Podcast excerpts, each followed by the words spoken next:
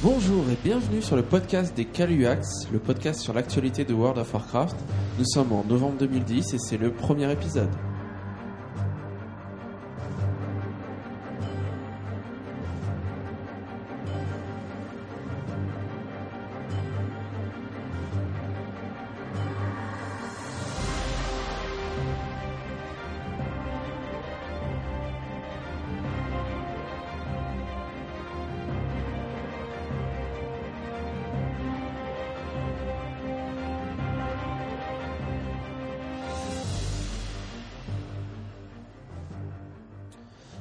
Peut-être commencer par se présenter. Euh, on va faire un petit tour de table. Alors on va commencer avec McCracken. Bonsoir, alors moi c'est Macraken, je joue un troll, mage, spé arcane. J'ai changé, avant j'étais feu, mais bon, bref. Et je joue depuis. Ah, euh, combien de temps je joue? 6 mois? 6 mois, c'est tout? six- six mois que je Seulement joue. 6 mois, donc Ouais. euh, en plein milieu de Wrath of the Lich King, tu débarques dans WoW. Ouais. Et pourquoi Eh bien, Pourquoi se mettre à jouer à WoW depuis mon six ami, mois seulement euh, non, en fait, euh, mon ami Gorger, euh, qui présente le podcast, m'a dit Viens jouer à World of Warcraft. Je fais Allez, pourquoi pas Non. En fait, j'avais envie de jouer à World of Warcraft, mais j'avais peur du jeu clavier. Et finalement, j'ai réussi à m'y mettre. D'accord, donc un plutôt joueur console d'habitude, qui s'est mis euh, à jouer clavier-souris, qui a surmonté la peur de la, la coordination entre euh, main droite sur la souris et main gauche sur le clavier, C'est et ça. qui s'est mis à WoW. Yuri, suivant Ouais. Alors donc, euh, j'ai un prêtre, une prêtresse qui s'appelle Yuri, donc euh, spé discipline, un DK qui est euh, spé givre, un pi pardon, et j'ai deux autres persos qui sont bas level. D'accord. Et tu joues depuis combien de temps? Alors j'ai commencé ouais il y a à peu près 6 mois comme euh, Mac. Eh ben moi, donc je m'appelle Caris. Euh, je joue à WoW depuis fort fort longtemps, euh, à peu près 5 ans et demi, je pense. 5 ans et demi, Voilà, 5 ans et demi, euh, pas très longtemps après que ce soit lancé. Je m'y suis mis parce que bah, c'était ça ou le divorce. J'exagère un peu, mais vu que mon mari Gorger jouait à WoW, il s'est dit qu'il fallait soit faire jouer sa femme, soit euh, trouver un passe-temps pour sa femme. voilà, donc je me suis mis à WoW. Euh, et je suis sûrement la honte de World of Warcraft, puisqu'en 5 ans et demi, je n'ai qu'un perso 80, un mage, une mage troll. Parce qu'à l'époque, il fallait donc choisir entre Alliance et Horde. Et bien sûr, euh, jouant avec beaucoup de garçons, ils ont dit Oh la Horde, c'est les méchants, c'est trop bien, il faut jouer dans les méchants. Voilà. Et donc, dans les méchants, à l'époque, il n'y avait pas beaucoup de choix. Il n'y avait pas les belles elfes faites de sang. Donc, euh, j'ai pris Troll, c'était le plus mieux. Dans Et pourquoi bien. ne pas avoir euh, transformé ton perso? Tu payes euh, combien? 20 euros 25 euros Euh, tu trans- Parce que je suis une grande nostalgique et que euh, Et que finalement troll, tu l'aimes bien, ta trollesse. Même si elle a des gros pieds. euh, Et voilà. D'accord. Voilà, et donc je suis spé euh, feu. Je suis revenue à mes premiers amours parce que lancer des grosses boules de feu, c'est quand même cool, même si on est une fille. Euh, voilà. Ok, bah moi je me présente euh, Casse-Pipe. Euh, je joue un prêtre euh, et à l'occasion spé-discipline. Euh, moi perso, j'ai fait beaucoup d'allers-retours sur WoW. J'avais commencé bah, à la sortie du jeu pratiquement et puis je jouais beaucoup avec mon frère donc ça me motivait pas mal et euh, j'ai fait un arrêt euh, de deux ans euh, après Burning Crusade. Euh, puis voilà, je me suis remis euh, il y a pas longtemps pour rejoindre les potes et euh, je, re- je suis re- j'ai recréé un account par, euh, pardon et euh, ça fait depuis août que je rejoue pour découvrir euh, Wrath of the Lich King et surtout pour euh, Cataclysme qui arrive. Ok. Tu as oublié de dire que tu jouais un troll. Un troll Voilà, aussi. un donc troll. euh, beaucoup majorité de trolls ici. Alors moi, Gorger, je joue donc euh, pareil depuis le début du jeu, depuis 5 ans et demi, avec euh, quasiment aucune interruption, à part une semaine par-ci, une semaine par-là. Et je joue druide tauren dans la horde depuis le début, avec plusieurs autres persos 80, un mage, un voleur, un chevalier de la mort, d'autres persos 70. Euh, et donc voilà, et donc ce qui s'est passé, en fait, pour vous expliquer un peu, c'est qu'il y a quelques mois, on a plusieurs amis qui sont mis à World of Warcraft, qui du coup d'autres s'y sont remis, comme Caspip, Mhm. et du coup on a créé notre propre guilde et on joue euh, pas mal de temps ensemble. Et c'est ce qui nous a donné l'idée de euh, voilà de lancer notre propre podcast, étant tous assez fans de beaucoup de podcasts. euh, J'apprécie beaucoup Azeroth.fr qui diffuse encore de, des émissions de très grande qualité, et puis d'autres podcasts comme Gameblog, euh, Gameblog.fr, l'apéro du Capitaine, euh, tout ce que fait No Watch. Et donc on s'est dit voilà pourquoi pas nous euh, essayer de faire quelque chose, de contribuer un peu et puis peut-être de vous donner du plaisir à écouter les news racontées avec notre belle voix. Alors on va commencer. il y aura plusieurs parties dans ce podcast. Une partie news principale qui va être très grande, très longue. Il y a beaucoup de news. Il y a une BlizzCon ce mois-ci. Donc on a beaucoup de choses à raconter. Et puis on aura par la suite euh, McCracken qui nous parlera de trucs et astuces euh, pour farmer de l'argent. Gagner des PO Cupid Euh, on aura Caspip qui va être plutôt spécialisé PVP. Euh, Charis spécialisé au fait, c'est sa grande passion. Et Yuri qui va nous parler des add-ons. De un ou plusieurs add-ons, c'est ça? Euh, ouais. D'accord. Ça c'est précis, Euh, c'est ouais. bien. Ok. Allez, euh, on est à l'aise. Hein Alors, euh, allons-y pour la partie news. Alors, est-ce que vous savez aujourd'hui combien il y a de joueurs sur World of Warcraft? Je dirais 13 millions. 13 millions? Pas Ouais, mieux? Je sais qu'ils ont dépassé la barre des 12, mais Je suis sûr que vous qui nous écoutez, vous le savez. Alors, étonnamment, et ça a été annoncé euh, il y a, je crois que c'était au mois d'octobre, euh, il y a 12 millions de joueurs sur World of Warcraft actuellement. Eh ben Alors oui. qu'on approchait les 12 millions il y a euh, peut-être un an, un peu plus d'un an. Et euh, ils n'avaient pas communiqué dessus. Et donc là, on a atteint les 12 millions. Ils ont fait un communiqué de presse. Mike Morheim, donc le, le patron de Blizzard, en a parlé. Donc un pic historique, le plus haut qu'ils aient jamais atteint. Et c'est dû principalement au lancement de Wrath of the Lich King en Chine. Parce que, comme vous le savez, le- l'extension en Chine, elle, a- elle n'est jamais sortie parce qu'il y avait des embrouilles euh, au niveau soi-disant qu'il y avait trop de squelettes dedans et que culturellement ça pouvait pas passer. Bon, il y avait quelque chose de assez mystérieux. Je vous renvoie aux news correspondantes. Et donc, euh, du coup, il y avait plus Wrath of the Lich King en Chine, donc peut-être que le nombre de joueurs a, a baissé fortement. Et là, étonnamment, enfin, pas étonnamment, mais Blizzard n'a pas communiqué dessus. Euh, on parle pas en général quand notre jeu a moins de joueurs. Et comme Wrath of the Lich King est sorti en Chine, les joueurs sont revenus massivement et on a atteint les 12 millions de joueurs. Question à Cataclysme, est-ce que du coup ça va continuer à monter la courbe? Ouais, je pense qu'on va recruter dans notre guilde et là on, a- on va atteindre les 13 millions. Ouais, grâce à notre guide, euh, ça, ça va monter, bien sûr. Non, mais c'est c'est vrai que euh, plus sérieusement, euh, je vois un grand retour de beaucoup d'anciens joueurs euh, en ce moment, en tout cas sur euh, le Ouais, c'est serveur. ce que j'allais dire. Et euh, ouais, les gens vont s'y remettre avec l'arrivée de Cataclysme en fait. Quoi. Là, ils vont ré- ils vont rouvrir leur compte euh, au moins pour découvrir monter 85.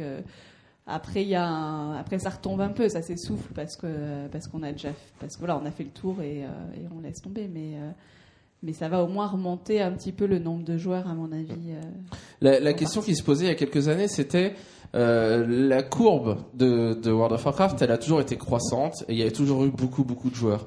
Et on se demande toujours le moment où la courbe va s'inverser et où les joueurs vont commencer à soit à rester stables, soit à décroître.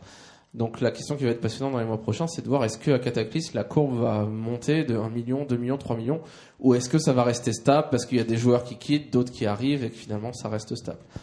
Euh, on laisse ça en stand-by, on verra bien dans les prochains mois ce qui se passe. Alors quelques news. Euh, vous avez peut-être remarqué actuellement que les objets d'héritage coûtent beaucoup plus cher qu'avant.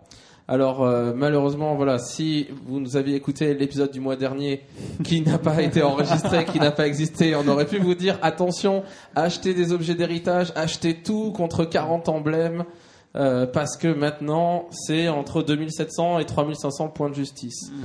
Par mal. contre, ce qui est intéressant à noter, c'est que en, en termes de saut de champion, si vous êtes exalté euh, envers toutes les factions, que vous êtes exalté, c'est euh, quoi Saccage Soleil, euh, le nom de la réputation du tournoi d'argent Si vous avez fini toutes les quêtes du tournoi d'argent, que vous avez tout fait au tournoi d'argent, que vous êtes exalté envers les cinq factions, les objets d'héritage que vous achetez contre des sauts de champion sont toujours accessibles et coûtent toujours le même prix. Donc n'hésitez pas à faire à, à monter le tournoi d'argent et à pouvoir acheter tous les objets d'héritage parce que 3500 points de justice, ça fait quand même très cher juste pour un objet d'héritage. En même temps, si on gagne beaucoup plus de points d'héritage par la suite, ça reviendra quasiment à, à rien du tout De finalement. points de justice, ouais. Oui. Oui, oui, oui, ça, j'imagine que ça va s'équilibrer, que là le prix euh, tiens, prend en compte quand on sera niveau 85, qu'on gagnera beaucoup plus de points. Euh, alors, Cataclysm, théoriquement, de ce qu'on en a entendu, ce que les développeurs ont dit, euh, on n'a pas beaucoup de retours là-dessus sur la bêta, on se rend pas trop compte, mais c'est le retour de, du crowd control, la fin des packs en AOE en instance. Théoriquement, on sait jamais vraiment ce qui va se passer, c'est au moins une déclaration d'intention de la part de Blizzard. Euh, si on reprend l'historique, quand Wrath of the Lich King est sorti, euh, tout le monde, même dans la bêta et après quand ça a commencé, s'est mis à jouer les instances un peu n'importe comment. Donc on prend les packs entiers en AOE, euh, le tank de toute façon perd pas l'aggro sur un seul mob. Et du coup, voilà, on y va comme des bourrins. Et euh, c'était pas forcément quelque chose qu'ils avaient planifié. Ils pensaient pas que ça se déroulerait comme ça. Finalement, ça a été toute l'extension de la of the Lich King qui s'est fait comme ça en général dans les dans les donjons, les zéros. Cataclysm, ça doit être différent. Ça doit être le retour du crowd control. Est-ce que vous êtes content de ça? Est-ce que vous espérez que ça va être le cas? J'ai Oui, à peur. fond. Alors Pourquoi? Moi, j'ai des très bons souvenirs de Molten Core où euh, où il y a des vrais des vrais strats où il faut que je mette en mouton euh, dans certains boss et que ça me stresse un truc de fou et euh, et là euh, à la fin euh, Et ça te manque dans chaque héros, sur chaque pack, de devoir faire un mouton et de le maintenir en mouton? Bah, pas chaque héros et chaque pack mais Ah bah si, si, on revient à l'époque pré-BC il ou y aura même pas que des BC. moutons à faire Tant Mais- qu'on n'est pas overstuffé, c'est ce qu'il faudra faire. bah ouais pourquoi pas Ouais. Enfin, moi ça me manque un peu quand même j'avoue hein. là le l'AOE euh, Moi, personnellement, je suis un peu fond, inquiet parce euh. que. Donc, du coup, euh, je, je savais pas ce que c'était le crowd control. On Un mage qui n'a jamais utilisé sa touche euh, c'est ça, à peu près. Si, à part pour faire du PVP, mais bon. Et le jour où on m'a demandé, euh, vas-y, retire-moi cette manée, retire-moi cette manée, j'ai fait, euh, c'est quoi, comment je fais? C'est quoi une pas. C'est quoi une manée? Quoi, t'as pas des cursifs d'installer Mais qu'est-ce qui se passe? Et donc du coup, là, j'ai un peu, j'appréhende un peu, mais en même temps, comme on, comme on disait, euh, si euh, je fais mon leveling un peu comme ça, finalement, arrivé à 85, euh, peut-être que je vais gérer.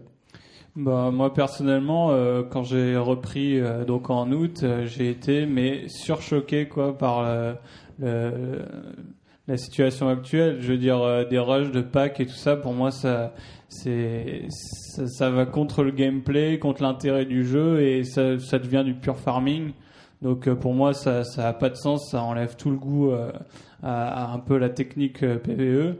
Et euh, donc je suis très impatient qu'on en revienne là parce que ça va faire aussi du tri parmi les joueurs, qui ceux qui savaient euh, réellement jouer et puis ceux qui euh, sont juste là euh, pour appuyer sur trois touches et, et rusher les, les donjons euh, en, en- Alors on espère, on espère que que ça va être vraiment le cas et qu'ils vont pas se rater sur ce coup-là. Euh, autre chose à dire sur ce sujet? En, en même temps, euh, là, euh, ça fait longtemps qu'on fait qu'on fait les héroïques aussi.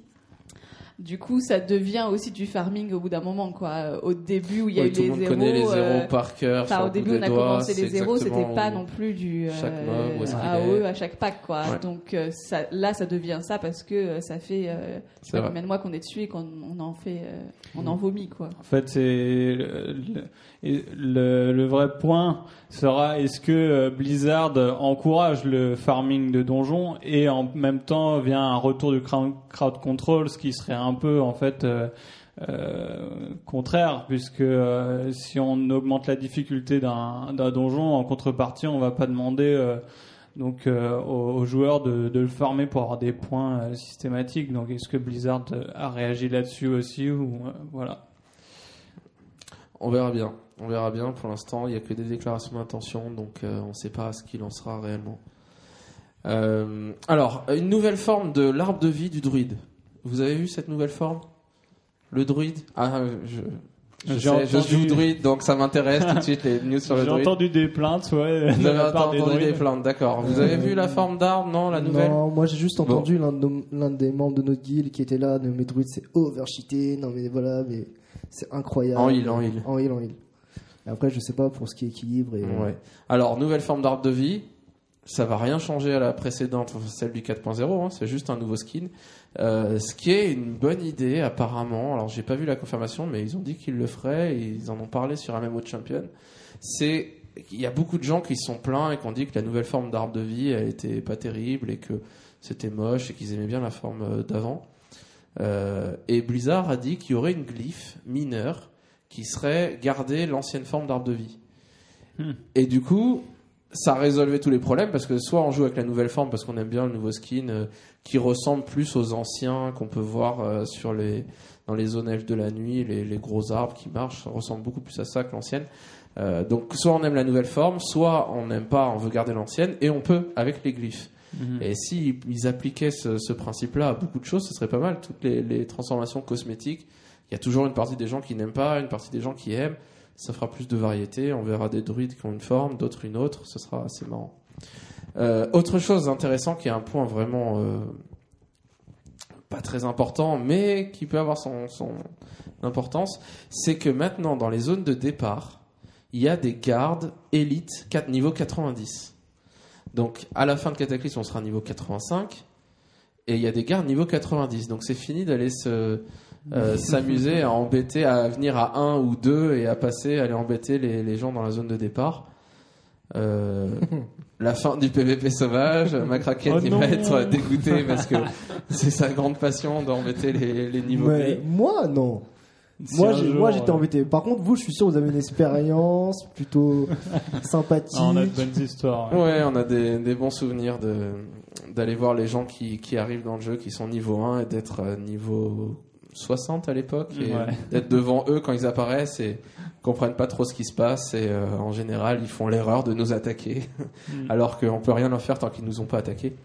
Mais bon, euh, l'idée c'est un peu d'empêcher un peu l'anti-jeu et d'embêter les, les bas niveaux. Même si je suis sûr qu'on pourra toujours passer en fufu et puis on peut toujours passer, foncer et sûrement euh, Mm. Euh, passer outre les, les niveaux 90. C'est-à-dire que même c'est dans les dans les villes, de- dans les zones de départ. hein. Dans les zones de départ, ça veut dire juste dans les niveaux 1 à 5. Parce que dans les capitales, ça veut Dans les quoi, capitales, 85? ils ont dit que ça serait toujours des niveaux euh, 85 ou 80. D'accord, parce que ça veut dire que si par exemple on doit faire le haut fait, enfin si Ouais, ouais. faire le Non, il n'y aura pas horde, de etc., boss, euh, plein de mecs niveau 90 qui nous empêchera d'aller faire le haut fait pour la horde et tuer les boss des capitales. Par contre, dans les capitales, ce qu'il va y avoir, c'est des quartermasters. Donc, euh, je sais pas comment traduire ça. Maître des- des quartiers. maîtres de quartier, d'accord, euh, qui donneront un tabar pour la capitale pour pouvoir monter sa réputation envers cette capitale. Ce qui est pas forcément une bonne idée parce que c'est vraiment euh, quand on veut passer exalté dans une capitale, il y a, il faut faire les quêtes, les zones, les quêtes de départ, trouver toutes les quêtes liées à cette capitale. Maintenant, il y a le tournoi d'argent qui nous permet d'avoir des, des emblèmes euh, pour monter la réputation. Mais maintenant, on aura un tabar directement et qui donnera des, et on pourra gagner des objets auprès de ces maîtres de quartier, des capes bas niveau qui seront bleus et un sac 16 places. Donc voilà, toujours dans l'optique cataclysme de lisser le leveling de niveau 1 à 60 et que, on, voilà, que les personnages puissent avoir des récompenses en plus, puissent monter euh, en faisant les donjons, avoir déjà des tabards pour monter leur réputation. Le sac 16 places, voilà, s'ils n'ont pas beaucoup d'argent et qu'ils peuvent pas aller à l'hôtel des ventes pour s'acheter des places 20, des sacs 20 places directement, ils pourront avoir ces sacs euh, 16 places. Euh, sinon, autre chose, comme vous l'avez sûrement remarqué, euh, le- c'est le début des événements pré-cataclysme en ce moment. Mhm. Euh, ça fait déjà euh, une semaine Ouais, qu'il y a des quêtes dans Grimard et je, je suppose à Hurlevent. Euh, une suite de quêtes à faire qui sont sympas. Et il y a les invasions des élémentaires qui a commencé. Est-ce que vous avez vu des élémentaires, vous, dans le jeu? Ouais, ça y est. J'ai le tour de force. euh, Tu as le tour de force D'accord, donc pour expliquer, il y a un tour de force actuellement qu'on peut faire qui est de tuer un élémentaire de chaque type, un de feu, un de quoi de vent, d'eau et de terre. Ouais. Et donc il pop aléatoirement dans plusieurs villes, toutes les heures ou toutes les demi-heures, euh, c'est pas très clair. euh. Ouais, apparemment, il y a quand même des endroits. zones euh, un peu spécifiées, comme d'après ce que j'ai compris. Ouais. Oui. Ouais, apparemment, ils, ils apparaissent euh, toujours au même endroit. Ouais. Et euh, si ça intéresse les gens de le faire, euh, vaut mieux aller en Outre-Terre parce qu'il n'y a personne. Ouais, en Outre-Terre, il n'y a personne, donc c'est le- l'endroit de le faire. Ben, moi, j'ai essayé de le faire, j'ai j'ai voyagé dans quelques villes en Outre-Terre, j'en ai vu aucun, donc j'ai laissé tomber. Mais c'est pas forcément dans des villes. hein. Moi, j'en ai croisé en allant euh, à Karazhan l'autre soir. euh, Enfin voilà, il y avait des élémentaires. euh, je sais plus d'ailleurs ce que c'était haut, je crois. Mhm. Donc, euh, mais je n'ai pas encore le tour de force. hein. Bah, je sais qu'à Cool, enfin dans la dans le auto- après au côté ah, pardon au à côté du tournoi d'argent là où on doit libérer Cool, euh, j'ai eu le enfin il y a eu un, élémentaire, je crois que c'était celui d'eau, il me semble aussi. Donc ça pop, pop un peu n'importe où dans le monde. Mm. Ouais, j'en ai vu à Stranglerons. euh, Enfin bon, il y en a vraiment partout quoi. En tout cas, les quêtes étaient super sympas au Grimard. hein. Je Super. super sympa à faire. Ouais. Je trouvais ça très agréable. Enfin voilà, l'histoire et tout. Ça donne des euh, PO, Ouais. ça raconte l'histoire. ouais. On va planter des Oui, affiches un peu partout dans le Grimard. farmer chinois, mais. Est-ce euh, que vous avez vu Shogal? Pas encore. euh, on m'a bah dit oui, qu'apparemment et si on. Tu vois son, son reflet? Pas encore. Shogal, vous l'avez vu? Vous l'avez vu ou pas? Non. Ouais. Non. En fait, en faisant les quêtes, on voit euh, une sorte d'apparition. En effet, il y a un moment où ça. quand on a rejoint le marteau du crépuscule, etc., on voit, on le voit pas quand on fait les- quand on fait pas les quêtes. On le voit, c'est comme si c'était phasé, je crois. hein. Et on voit les, les mecs du marteau du crépuscule qui sont là et les adorateurs du marteau. Et sur une scène, on voit une vision de Shogal, une, euh, je sais pas comment on dit, une apparition euh, Mais Ouais. qui est là, une sorte d'hologramme. Ouais. euh. mais Donc qui Shogal qui va être un des grands méchants de Cataclysme, d'un des raids ou d'un donjon. Euh, alors, est-ce que vous avez joué déjà à Plante vs Zombie? Ouais. Oui, c'est trop bien C'est trop bien. Je suis accro. non, c'est très sympa. J'ai Ouais. hâte qu'ils le mettent euh, dans Cataclysme. Ouais. Alors, Mais c'est quoi le concept? Je comprends pas le concept de plante versus zombie. Alors, Je sais que j'ai beaucoup entendu parler par intermédiaire de charisme, mais je vois pas le concept. Bah, en gros, c'est euh, tu euh, récoltes des, euh, des soleils qui te donnent euh, bah, comme un système de- d'argent, quoi. Et ça te permet d'acheter des plantes et euh, différentes plantes qui ont différentes fonctionnalités et euh, ça te permet de tuer les zombies qui t'attaquent. Ouais, Et si un- tu les tues pas, les zombies ils rentrent dans ta maison et ils mangent ton cerveau. C'est un tower defense, Voilà, euh, un une variante en gros où euh, il faut empêcher des vagues, mais l'intérêt c'est que c'est pas sur une ligne, c'est que les zombies peuvent arriver par euh, cinq lignes, je pense, différentes. Euh, donc ouais, il faut, protéger. Six lignes, six lignes. Ouais, faut, faut protéger six couloirs en même temps, en gros. Et c'est quoi C'est quelque chose qu'on va pouvoir faire indépendamment du jeu pour s'amuser, pour. euh, Bah, là, Pour Alors, ce qu'il va y avoir par rapport à Plante vs Zombie, c'est que il va y avoir une suite de quêtes qui est, on parle à un fermier euh, qui nous dit, en gros, euh, alors j'ai bien sûr, euh, voilà, je, pour pas me spoiler, j'ai pas été faire dans la bêta la suite de quêtes, mais en gros, un fermier qui dit que sa ferme est attaquée par des zombies et donc on, on- quand on fait la quête, on rentre exactement dans un système de jeu du type Plante vs Zombie et on, pose nos plantes, les zombies attaquent, les morts vivants, des ghouls, des choses comme ça attaquent. Et euh, voilà, ils attaquent et c'est exactement une variante. Il y a plusieurs suites de quêtes avec les zombies qui arrivent plus en masse ou moins en masse avec des nouvelles plantes qu'on débloque. Et euh, voilà, c'est une variante de Plante vs Zombie qui va être intégrée dans Cataclysme avec en récompense finale, quand on finit la suite de quêtes, un familier qui est la Sunflower, donc la fleur Ah bah de oui. soleil, qui est la, la petite fleur qu'on plante, qui nous permet de récolter des soleils et de- d'avoir les ressources dans Plante versus Ah, Est-ce que ce sera quelque chose de, de répétable? Enfin, une quête journalière ou enfin quelque chose qu'on peut refaire ou quelque chose d'unique euh, On ne sait pas? Bonne question, je, je ne sais pas. Je- je Et euh, est-ce que pendant qu'on fera ce, donc, ce, ce jeu, euh, par exemple, je sais que souvent quand on fait des quêtes, on est souvent enquiquiné par euh, des gens de l'Alliance ou de la Horde. Non, non, il n'y a euh, pas de problème. C'est c'est complètement indépendant. C'est comme si on rentrait dans un, dans un mini-jeu. Et du coup, le personnage, j'imagine, disparaît et on le voit plus. Ou du moins, on peut pas l'attaquer. D'accord. Euh, alors, petite rubrique, euh, qu'en pensez-vous? Est-ce que vous avez vu la cinématique de la fin de Zone des Gobelins? Non, Non, non. j'aime pas me Non, spoiler. non. mais- Alors d'accord, on est entièrement d'accord. On n'aime pas du tout se spoiler, donc on va pas en parler. Et on ne l'a pas regardé. Moi-même, je ne l'ai pas regardé. Ça, c'est de l'info. Je me suis euh, obligé, obligé à ne pas la, regarder. J'avais envie, j'avais envie. Et puis je me suis obligé à pas la regarder en me disant voilà quand on montrera des gobelins, je serais content de voir cette cinématique à ce moment-là. Mais il y a un petit clin d'œil qui a été révélé, je vais vous dire son nom par Chromatic 19 sur MMO Champion, qui a fait un screenshot euh, d'une image pendant la cinématique où apparemment, alors je peux pas vous en dire plus parce que je l'ai pas vu, mais il y a une explosion à un moment et il y a des bouts de bois qui explosent. Et si on arrête l'image un- au moment où les bouts de bois passent devant l'écran, on voit vaguement que les bouts de bois font un F, un A, un I et un L. Donc fail. Et voilà.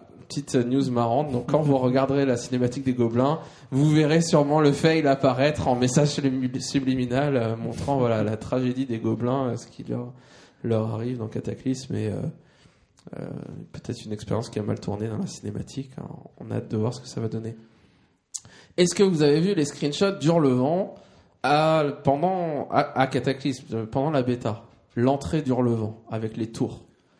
Ben non. Non plus. sais qu'on voit Eldemort euh, dans la cinématique euh, qui attaque Hurlevent, mais ouais. Alors justement, bien avant que la cinématique soit dévoilée, on avait vu dans la bêta de Cataclysme euh, Hurlevent et les tours de l'entrée, donc avec des, les- il y a une statue peut-être qui est cassée ou des choses comme ça Ouais. que- qui a été modifiée, et les, les deux grandes tours à l'entrée qui sont euh, rouges braise avec euh, plusieurs endroits et des, des flammes qui ne s'éteignent pas, qui restent allumées, qui restent encore vives.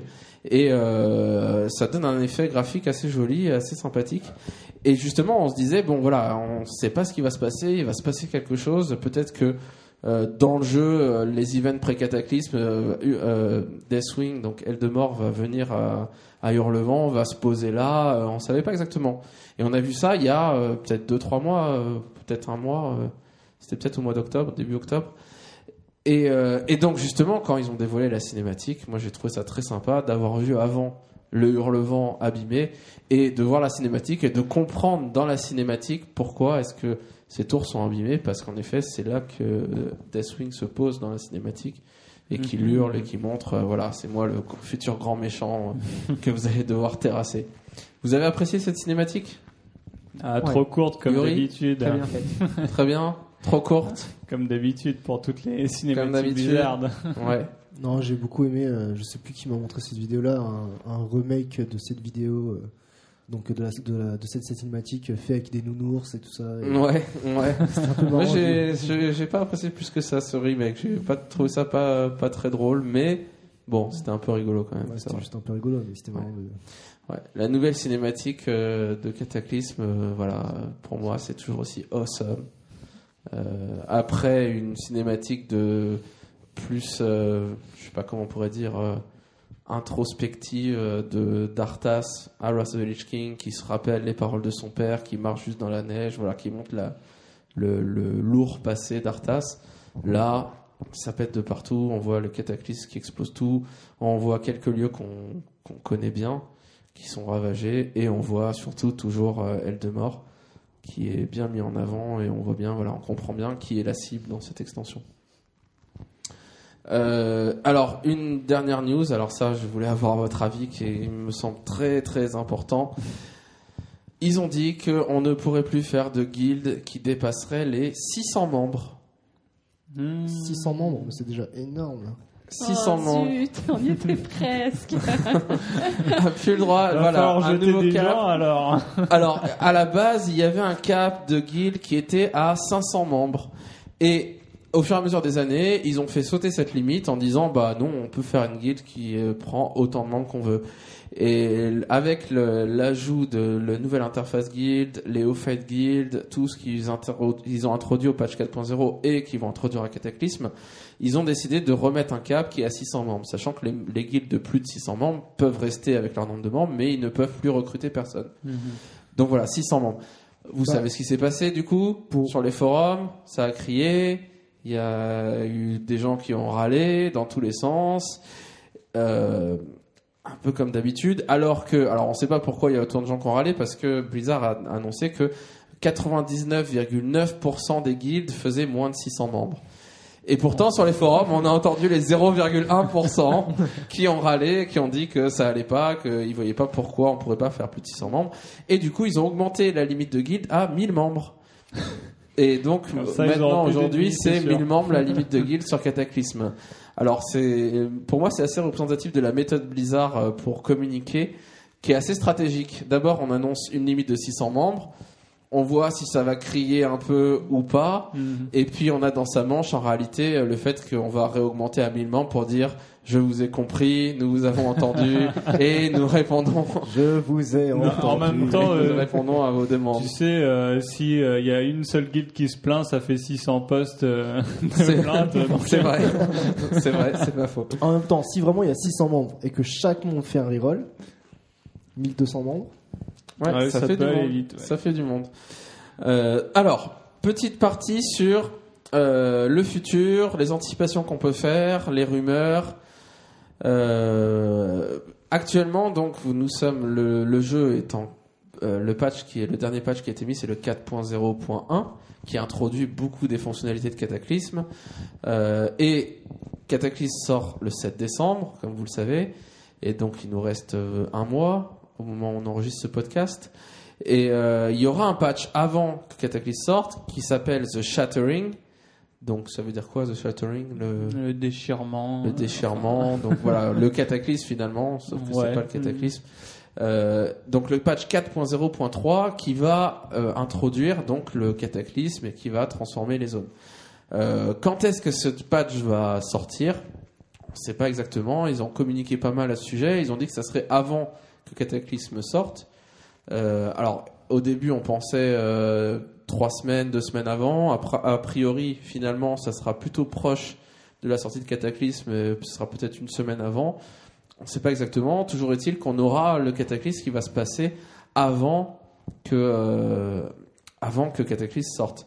Et ce qui va, a priori, y avoir au moment de The Shattering, c'est que les nouvelles combinaisons race-classe vont être disponibles déjà. Donc vous Hmm, pourrez monter un humain chasseur qui va être introduit ou un paladin tauren, les aberrations de la nature. les ouais. aberrations de la nature exactement, ou voilà toutes ces choses-là. Troll druide. Troll druide, oui, alors euh, oui, j'imagine ça sera Il n'y avait disponible. pas une histoire, alors je sais pas si c'était une blague ou pas, mais un nain chaman ou un gnome chaman. Hmm. Les totems plus grands que lui, est-ce que c'est pas très Il plaisir peut aux se cacher euh, sous ses totems, ouais. Euh, nain chaman, je dirais que oui. Gnome chaman, j'ai un doute. Ok. À vérifier. À vérifier. Euh, alors, une autre chose hein, dans les, les rumeurs, anticipations et choses qu'on peut, on peut s'interroger, euh, c'est quelle est. Voilà, vous savez comment Blizzard fonctionne. Euh, Blizzard, quand ils annoncent un jeu, c'est when it's done. Si vous voulez savoir la date de sortie d'un jeu, c'est when it's done. Donc, quand ils auront fini de faire le jeu et qu'ils décideront de communiquer la date, ils la donneront, ils la communiqueront. Et donc la question que je me suis toujours posée depuis des années que je suis Blizzard, c'est comment savoir avec source sûre euh, la date d'un jeu qui va sortir. Et notamment une extension World of Warcraft.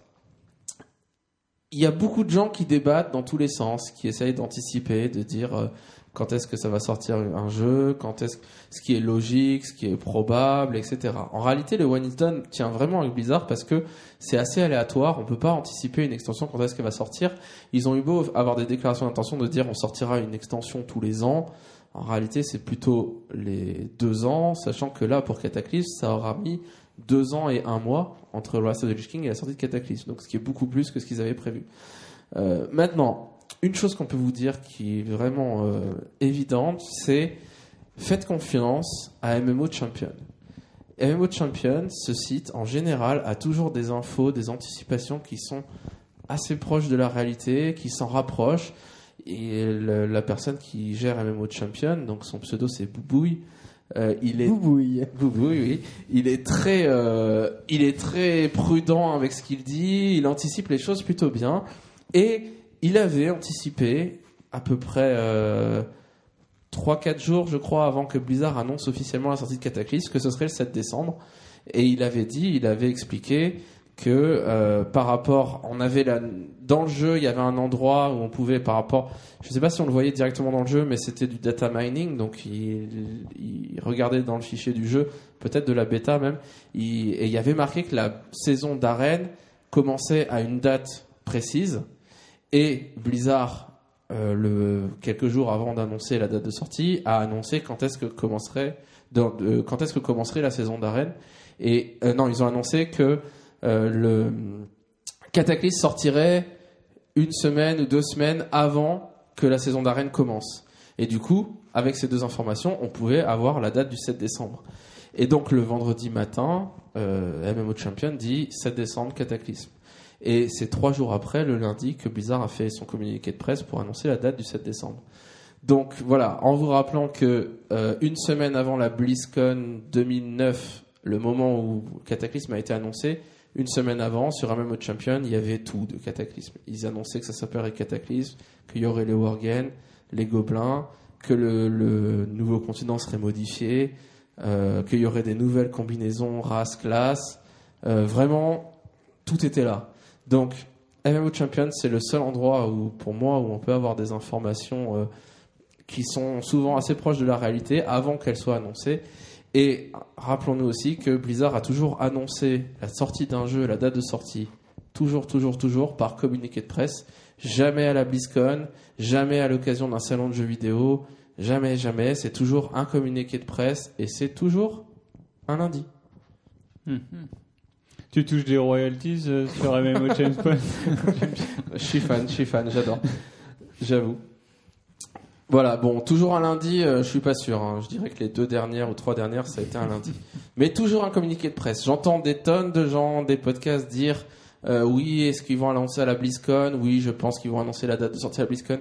Ça n'a jamais été fait, en tout cas pas pour euh, pas pour Burning Crusade, pas pour Wrath of the Lich King, pas pour Cataclysm, pas pour Starcraft 2. Diablo Mhm. 3. Diablo 3, toujours pas de date.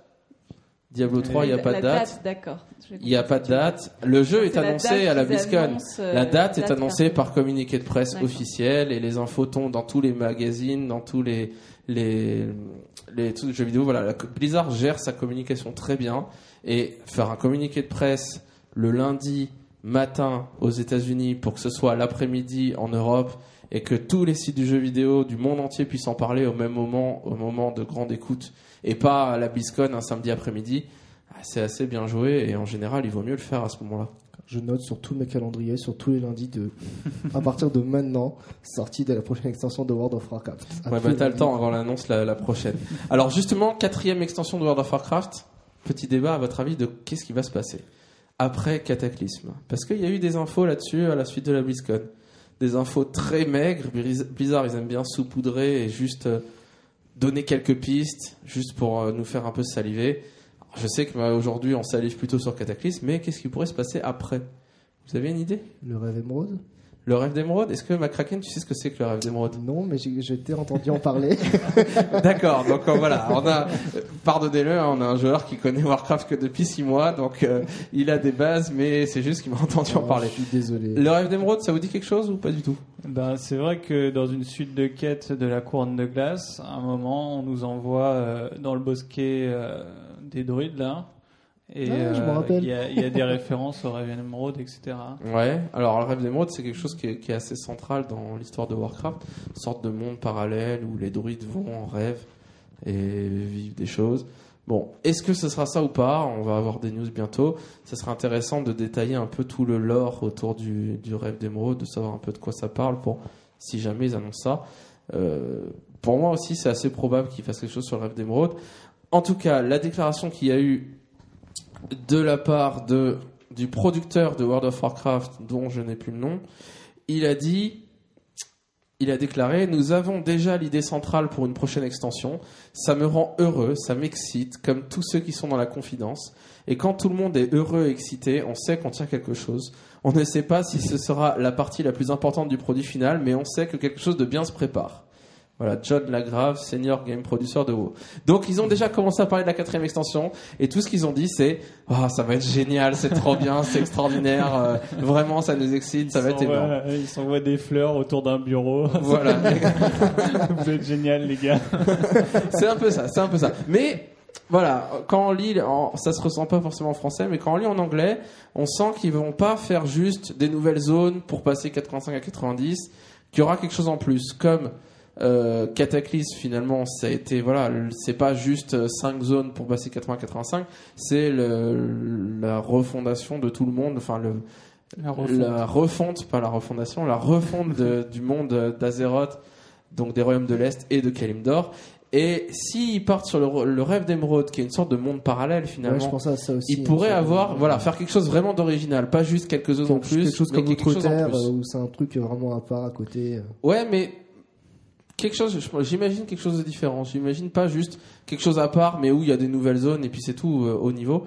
Je pense que ça sera autre chose. Ça sera quelque chose de parallèle ou quelque chose comme ça. Enfin, on verra quand ils commenceront à en parler. Alors, on n'est pas à la fin des news. On est à la fin des news, mais on va parler un petit peu de la BlizzCon quand même. Euh, Est-ce que vous avez vu la cérémonie d'ouverture de la BlizzCon? Vous savez qu'il fallait payer euh, quelque chose comme 30 euros pour y assister. Sauf que euh, à la dernière minute, ils ont annoncé que la cérémonie d'ouverture serait gratuite et qu'on pouvait la regarder en direct euh, sur Internet. Donc, j'ai regardé la cérémonie d'ouverture et c'était pas cette année, c'était pas très intéressant. On est dans un moment assez creux dans l'histoire de Blizzard où voilà, il y a une BlizzCon parce qu'on en fait une tous les ans, mais on a une extension WoW qui sort euh, un mois et demi après. On a StarCraft 2 qui est sorti et ils ont pas encore de quoi, ils ont rien à annoncer sur StarCraft 2 vraiment euh, parce que la prochaine extension ils ont à peine commencé à travailler dessus donc ils ont rien à montrer et Diablo 3 est encore euh, dans les cartons et assez loin d'être sorti à mon avis. Donc il y avait quand même euh, une nouvelle classe pour Diablo 3, le chasseur de démons et une annonce importante qui est qu'il y aura du PVP dans Diablo 3, ce qui est pas une mauvaise idée, même si ils ont déjà dit que ça serait un peu anecdotique, ça sera juste pour voilà histoire de s'amuser, de se taper dessus dans Diablo 3, mais pour l'instant ça a pas l'air d'être quelque chose euh, aussi central que dans World of Warcraft ou dans le multi de, de Starcraft 2. Ils ont quand même annoncé pour Starcraft 2 de, des, des nouvelles maps et notamment euh, le développement d'un Dota. Donc euh, je vous renvoie sur Wikipédia si vous savez pas ce que c'est un Dota ou sur les excellents jeux que sont Heroes of Newerth ou League of Legends Mhm. qui sont euh, beaucoup appréciés par la communauté Dota. Euh, ils ont montré aussi le l'écran d'ouverture, euh, le, le, le login screen de, avec euh, Eldemort. Je sais pas si vous l'avez vu, le gros dragon qui est sur les tours. Est-ce que ça vous plaît ou pas? Bah, ça change pas beaucoup de, de Wrath of the Lich King. en Donc fait, toujours un dragon trouve. qui Ouais, hurle. ça- ouais. Alors Ouais. moi j'espère qu'il hurlera pas trop fort parce que c'est un peu désagréable quand on a le, le jeu qui se lance et qu'on le laisse tourner parce qu'on va faire autre chose et qu'on entend un dragon hurler dans la maison. Ça fait fuir le chat. ouais. Voilà, ça fait fuir le chat Ouais, ça exactement. captive les enfants, par contre, à l'inverse. Mais euh, voilà, je trouve que ça, ça ressemble un peu trop maintenant. Bon, c'est classe, quoi. Ouais, ouais. Euh, ils ont montré la cinématique des Worgen, donc sur le même principe que la cinématique des Gobelins. Pas de spoil, on l'a pas regardé, on attend euh, avec impatience de, de jouer à Cataclysme pour la découvrir. Et donc voilà, il y a eu plusieurs infos. Les infos principales qu'il y a eu sur World of Warcraft concernent le patch 4.1 et puis quelques quelques news en plus. Alors sur le patch 4.1, ce qu'ils ont ce qu'ils ont annoncé, euh, une des, des améliorations principales qu'ils ont fait, ce qu'ils vont faire sur le jeu, c'est euh, d'améliorer les cartes euh, de donjons et de raids qu'on va pouvoir avoir. euh, la, première étape qu'ils avaient dans à Cataclysme, à Wrath of the Lich King, c'était d'avoir des cartes, d'avoir des vraies cartes de donjons pour tous les donjons. Vous voyez bien à quoi ça ressemble, avec une tête de mort qui montre à chaque fois où est le boss, et de refaire les anciens, notamment les, les donjons classiques, euh, certains ils ont refait, d'autres ils n'ont pas refait. Voilà, ils ont dit, voilà, ça c'était la première étape. Prochaine étape, c'est d'avoir des cartes avec vraiment les boss, où est-ce qu'ils sont, des infos sur les boss, leur capacité, leur loot, leur histoire. En gros, c'est l'add-on euh, Atlas Loot que vous connaissez sûrement, qui va être intégré euh, in-game. Alors, est-ce que c'est bien, pas bien? Moi, sur le coup, je me suis dit, mince, euh, les boss, leur capacité, euh, voilà, ils vont nous dire où nous placer, quoi faire. Ils ont dit, bon, c'est pas le. L'idée, c'est que quand on commence un boss, on n'a pas besoin de pool, d'y aller et de mourir tout de suite pour essayer de comprendre ce qui va se passer. Et plutôt d'avoir quelques bases, de savoir qu'il va y avoir plusieurs phases ou de, de savoir, voilà, quelques attaques de base, euh, Ça, se placer. ils font ça à cause des tanks euh, qui râlent de, de payer des réparations beaucoup trop chères. Ouais. Du coup, ils disent on va éviter un ou deux wipes, euh, ça fera qu'ils râleront moins. Ouais, peut-être. Et des portraits 3D des boss. Donc Ouais, c'est euh, vraiment euh, voilà, je Mais juste concernant les maps, moi je trouve que c'est une très très bonne idée de, de faire justement une map de donjon parce que moi à chaque fois j'étais perdu dans un donjon. Je faisais map. Les anciens donjons. Et euh, je me retrouve. les lamentations. j'a- j'a- J'avais, ouais, voilà, les lamentations c'était horrible. H-trip aussi, pareil. bien.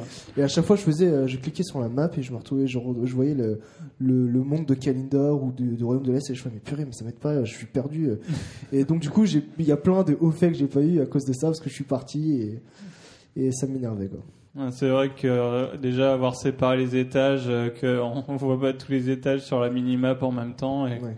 c'était euh, quand même une bonne avancée. Ouais. Euh, alors, ils ont annoncé aussi euh, un raid, donc le Firelands raid. Donc, il y aura sept boss. C'est le, en gros, c'est le raid qui se déroule à- au Mont Ijal, dont le boss de fin va être Ragnaros. Donc voilà, le, le premier raid, enfin le, le raid de la 4.1, il y aura probablement un raid à chaque mise à jour. Euh, un donjon 5 joueurs, qui s'appelle en anglais Abyssal Mo. Euh, et ils ont dit qu'à chaque patch, il y aurait un donjon à 5 euh, qui sera rajouté. Ce qui est une bonne idée parce que voilà, c'est sympa d'avoir un donjon à 5 quand on farme les zéros. Au bout d'un moment, de faire toujours les mêmes donjons, c'est un peu ennuyeux. Donc un donjon à 5 à chaque patch. Et euh, ils ont parlé aussi d'Ombre Croc et des Mortes Mines en héroïque, en détaillant le fait que voilà, il s'agit pas seulement euh, de monter le niveau des, mobs et des boss et pour pouvoir le faire au niveau 85, mais c'est vraiment euh, des nouvelles quêtes, des nouveaux boss, des, des, designs différents et qu'elles sont complètement reformées, refaites. et ça sera très différent de Naxxramas. Naxxramas qui a été repris au début de Wrath of the Lich King et qui était finalement une, une euh, c'était exactement la même instance à deux trois trucs près que celle qui était euh, au niveau 60. Là, ça va. L'idée, c'est pas du tout de faire ça. C'est vraiment de refaire les donjons, d'imaginer qu'ils ont évolué ou qu'ils ont été, qu'ils ont changé en, en plusieurs années, et donc de faire quelque chose de nouveau. Euh, ils ont annoncé aussi, alors j'imagine c'est pour la 4.1 aussi. Euh, c'était pas très clair si c'était tout de suite à Cataclysme ou à 4.1. Je pensais à 4.1 qu'ils allaient retoucher les anciens donjons, que certains donjons étaient beaucoup trop longs, notamment Marodon et Uldaman, euh, et que donc ces donjons-là seraient coupés en deux, et ça se ferait deux donjons. Donc euh, un peu à l'idée des ailes, l'aile est, l'aile ouest, voilà la partie, enfin chaque donjon en deux parties, et que certains seraient réduits quasiment de moitié pour faire plaisir à Macraken. Les lamentations maintenant, ça va être beaucoup plus petit, Euh, ça va être coupé de moitié. Ils vont redisposer les, les boss, les mobs à l'intérieur pour qu'on se perde moins et qu'on passe plus euh, deux heures euh, dans l'instance. Sachant qu'à l'époque du niveau où on était niveau 20, ceux qui jouent au début, faire les lamentations du début à la fin, moi j'ai des souvenirs que c'était 3 heures, 4 heures, 5 heures, c'est pour peu qu'on wipe un peu et qu'il y ait des gens qui s'en vont, voilà, on commence le groupe et on finit jamais avec le même groupe. Non, mais c'est un peu. Enfin, pour- moi, c'est aberrant. C'est une instance. Ah, c'était le bon vieux temps, Ouais. c'était sympa. Ouais, moi j'ai des bons souvenirs. C'est juste parce que j'ai connu les instances de Wrath of the Lich King où euh, ça va. euh, Enfin, Où on met était une au- demi-heure. 20 une minutes. demi-heure et ça allait 20 minutes, voire 15 minutes quand on Ouais, rushait, C'était après. euh, sympa quand même. hein. Ouais, c'était différent, mais c'était sympa. On a eu le temps de connaître notre groupe, tu vois. Là maintenant, tu dis même plus bonjour, ça sert à rien. Ah, Si, Quoi. il y a les macros, euh, plop. Il y a euh, une salut, macro, euh, salut. Bonjour tout le monde. Alors, juste quelques infos que j'ai pris euh, comme ça, que j'ai picoré dans les, notamment les questions-réponses qu'il y a eu après les conférences de la BlizzCon. Euh, ils ont parlé du, enfin, il y a une personne qui parlait du crowd control en PVE et en PVP. Et euh, voilà, donc ils ont réitéré l'idée qu'ils voulaient rajouter du crowd control à la fois en PVE et en PVP. Et la question c'était voilà, dans le PVP, qu'est-ce qu'on va faire du crowd control? Est-ce que ça va être euh, voilà, on- le premier qui lance son crowd control, euh, qui bloque l'autre et qui arrive à le détruire, à le tuer très vite, finalement. Et ils ont dit que l'idée, euh, ils voulaient rajouter du crowd control en PvP, mais que ce soit pas si grave et si dommageable parce qu'ils voulaient ralentir le jeu en PvP. Parce qu'actuellement, le PvP, ça se joue sur 3 secondes, 4 secondes euh, si on est face à quelqu'un. Non, ça se joue à pif paf poum, t'es mort. Ouais, dit Voir- le mage face voir- à un voleur. Voire pif paf ou. Pif paf, j'ai pas eu le temps de faire transfert, je suis mort. Ouais. D'accord. Ben voilà, ils vont, ils veulent ralentir un peu, euh, au moins parce qu'au début, voilà, de toute façon, on aura un stuff qui sera pas si élevé que ça, et donc on imagine qu'au fur et à mesure des patchs, le, le niveau va augmenter.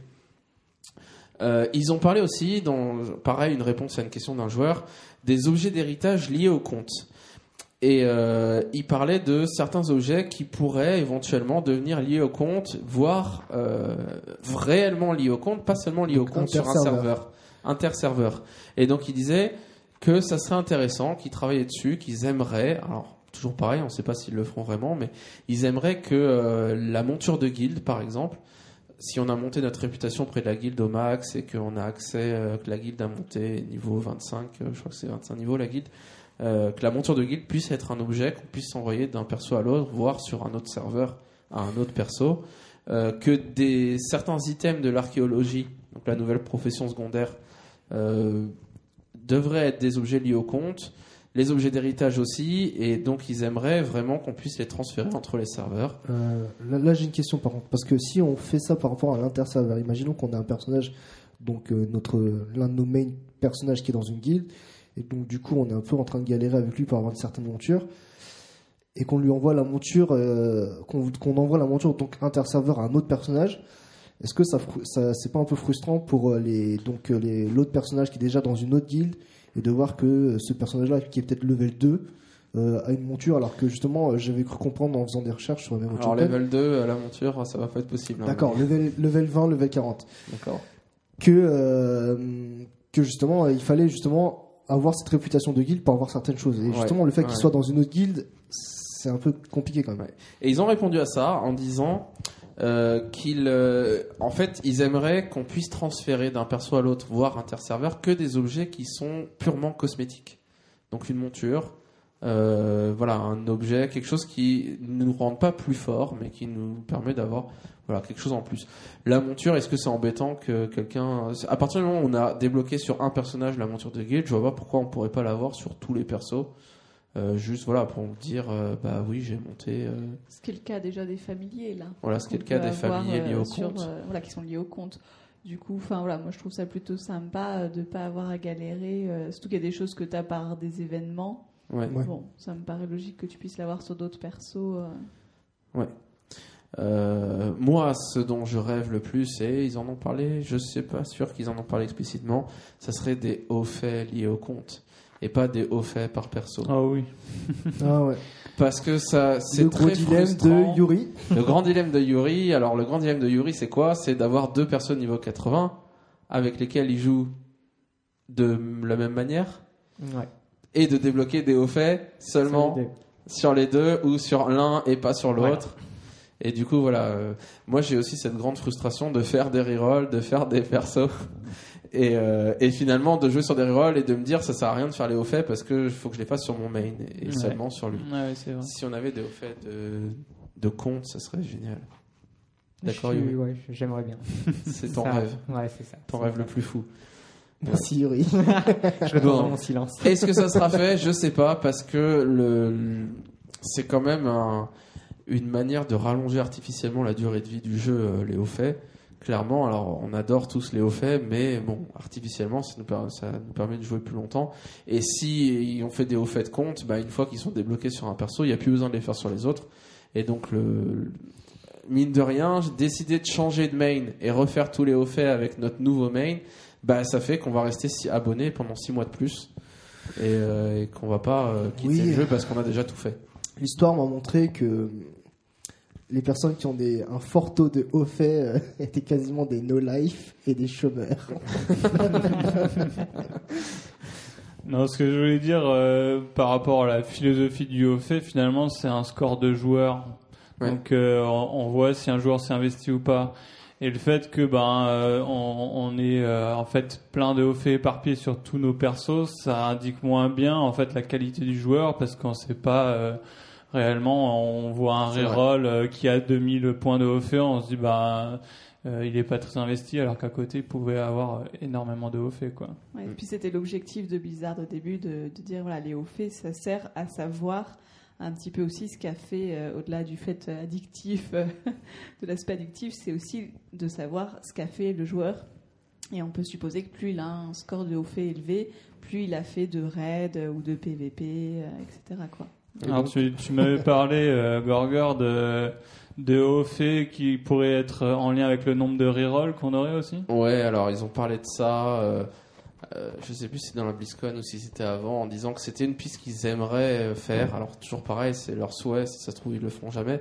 Mais c'est de faire des, liés, des hauts faits spécifiques liés au compte, qui serait par exemple d'avoir 10 persos niveau 80, un perso de chaque classe niveau 80. Attends, euh, ça veut dire que là, Caris qui a un personnage level 80, elle qui est fan de haut fait, il faudrait qu'elle monte genre encore 9 personnages. Ouais, l'opération est juste. L'opération est juste, mais ça veut dire qu'elle va passer encore plus de temps.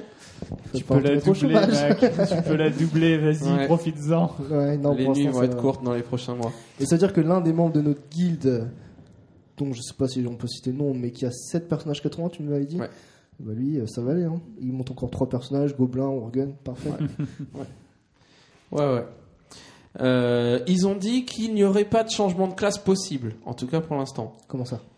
Vous savez que maintenant, depuis des années, on a pouvait changer de serveur, on pouvait changer son nom. Après, on a pu, on a pu changer de race Et ensuite, on a pu changer de faction, donc passer de la Horde à l'Alliance, en payant à chaque fois 20 euros, 25 euros, 10 euros, euh, selon le service. Et là, il y a beaucoup de gens qui disaient, qui demandaient, même si beaucoup disaient que c'était, ça serait euh, insupportable que ça se fasse. Mais voilà, on sait, on ne sait jamais s'il allait le faire ou pas, demandaient un changement de classe. Ah, c'est-à-dire, par exemple, Donc moi, si été- par exemple, tu es mage, tu trouves que le mage est trop faible en PvP, ce qui est faux. Pour moi, le mage il est fort en PvP, mais toi tu es faible en PvP Non, mais et tu, attendez. serais- et tu pourrais payer, je sais pas, 20 euros, 30 euros, 50 euros pour transformer ton mage troll Non, en un paladin tauren. Personnellement, même si mon mage, enfin, si je sais pas jouer la classe mage en PvP, j'adore mon troll mage. Et je préfère la garder. C'est pas le débat. Changement de classe, ça te plairait ou pas? Bah, Pouvoir payer non, pour personnellement, non, parce que ça éviterait de faire des rerolls finalement.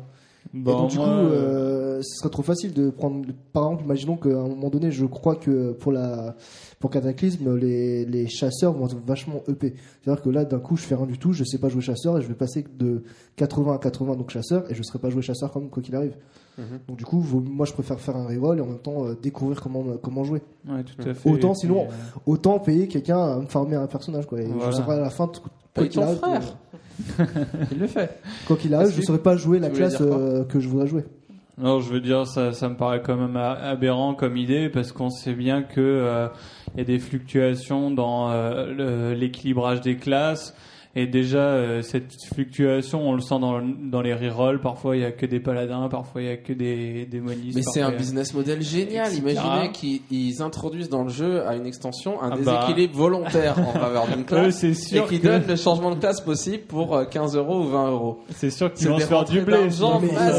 euh, sont- ça veut dire que sur notre serveur, on verrait à la fin que des chasseurs ou que des. Comme au euh, début de Wrath of the Lich King, World of Paladin, juste avant World of Wrath of Paladin. King, des, des matchs d'arène à 2 contre 2 où il y a deux paladins en face de soi qui mettent leur bubule et qui foncent dessus et qui commencent à taper et qui tuent avant même que leur bubule se termine. Non, moi personnellement, je préfère euh, faire un reroll. Et même si j'ai du mal à C'était monter le bon vieux temps. euh, je préfère monter un autre reroll et euh, Alors, je vais dire, avoir le euh, haut fait 10 personnages. Au moins pour, euh, pour le bien des cartes de crédit des grands-mères hein, qui seront volées euh, par les petits mômes pour changer de classe. faut penser aux grands-mères aussi. Ouais. Euh, ça... Ouais. Voilà quoi. Voilà quoi. Voilà quoi. Euh, enfin, dernier point que je voulais aborder par rapport à BlizzCon, il y a un joueur qui a demandé où est-ce qu'ils en étaient du Dance Studio. Parce que je sais pas si vous vous souvenez, mais quand ils ont lancé Wrath of the Lich King, dans, quand ils ont montré euh, un palier de niveau 80, une nouvelle classe héroïque, des nouveaux donjons, des nouveaux machins, il y avait une ligne des nouvelles danses. Et ça, je sais pas si vous l'avez vu dans le jeu, mais il n'y a jamais eu une nouvelle danse. Et donc, on leur a posé la question à la BlizzCon, un joueur leur, a- leur a demandé, ils ont dit que oui, ils voulaient le faire un jour, mais que c'était compliqué, que ça demandait beaucoup de travail de, de faire les animations de perso et de trouver des nouvelles danses aussi, Ouais. parce que euh, parce que bon, voilà, il y a déjà beaucoup de danses qui sont représentées. Je sais pas si vous avez vu la danse des femelles worgen qui était montrée, Lady Gaga style. C'est pas terrible, terrible. hein. Moi personnellement, euh, j'adhère pas trop. euh, C'est un, peu ridicule. Mais bon, les fans de Lady Gaga peut-être apprécieront. Euh, voilà. Et l'idée, c'est que pourquoi ils veulent le faire, mais ils veulent le faire doucement et bien, c'est parce que ils ont l'expérience d'avoir introduit les nouvelles coupes de cheveux avec le, les gobelins là qui permettent de changer de, de style. Et ils ont dit voilà, ce truc-là, de l'avoir fait comme ça, c'était bien de donner la possibilité de changer de coupe de cheveux, mais ça sert à rien. Et finalement, bah, il n'y a aucun gameplay, il n'y a rien derrière, c'est juste on y va, on change, et puis voilà, on paye, et c'est tout, quoi. Et ils ont dit qu'ils voulaient pas faire quelque chose comme ça, qu'ils voulaient que s'ils faisaient quelque chose par rapport aux danses, qu'il y ait du gameplay associé, qu'il y ait quelque chose à faire. Mhm. Alors voilà, on rêve tous d'un Dance Dance Revolution version euh, avec des, des touches à appui en même temps pour réussir nos danses et, et, et pas les rater, ça serait assez, euh, assez formidable. Euh, alors, on va passer à la, la partie. On a fini la partie news, on a parlé du BlizzCon. Euh, on va passer à une partie centrale dans notre podcast qui est le thème du mois. Et euh, pour commencer, comme thème, on a décidé de parler de la du patch 4.0 qui est sorti maintenant il y a quoi trois semaines, quelque chose comme ça, trois quatre semaines, dont on a eu le temps vraiment d'en faire un peu le tour, de voir les nouvelles mécaniques de jeu dans Cataclysme. Et euh, on a trouvé utile en parlant avec beaucoup de, de gens qu'on prenait avec nous en pick-up ou même des gens de notre guilde. Il y avait beaucoup de gens qui se posaient encore des questions sur plusieurs points du patch 4.0 qui sont actifs euh, actuellement. Et euh, on s'était dit que ça serait utile de revenir dessus. Alors, est-ce que euh, on va commencer avec le système des raids qui a été modifié? Et donc, est-ce que vous pouvez me dire qu'est-ce que vous avez compris du nouveau verrouillage des raids? Voir si même si vous, vous avez compris comment ça fonctionne maintenant le système des raids. Bah alors moi, euh, j'ai jamais été chef de raid, mais pour le peu que j'ai pu voir, euh, le, enfin, par rapport aux barres de vie, je trouve ça très bien. Enfin, je sais pas pourquoi. Enfin, je trouve ça bien parce que c'est plus compact. Ce qui est dommage, après je sais pas, peut-être qu'il y aura des add-ons qui vont changer ça, mais c'est que avant on peut quand même voir la, la barre de mana des gens. Enfin, je trouve ça intéressant de voir. Par exemple, je sais pas, euh, pour- quand on fait de la régène mana, euh, Mhm. les prêtres ils ont ce sort, je sais pas comment ça s'appelle, c'est euh, Ouais, prière de l'espoir. prière d'espoir qui fait qu'on pouvait euh, demander faire un régène mana tout- tous ensemble, etc. Du coup, c'était le petit point dommage que je trouvais euh, du fait qu'on pouvait pas avoir le mana.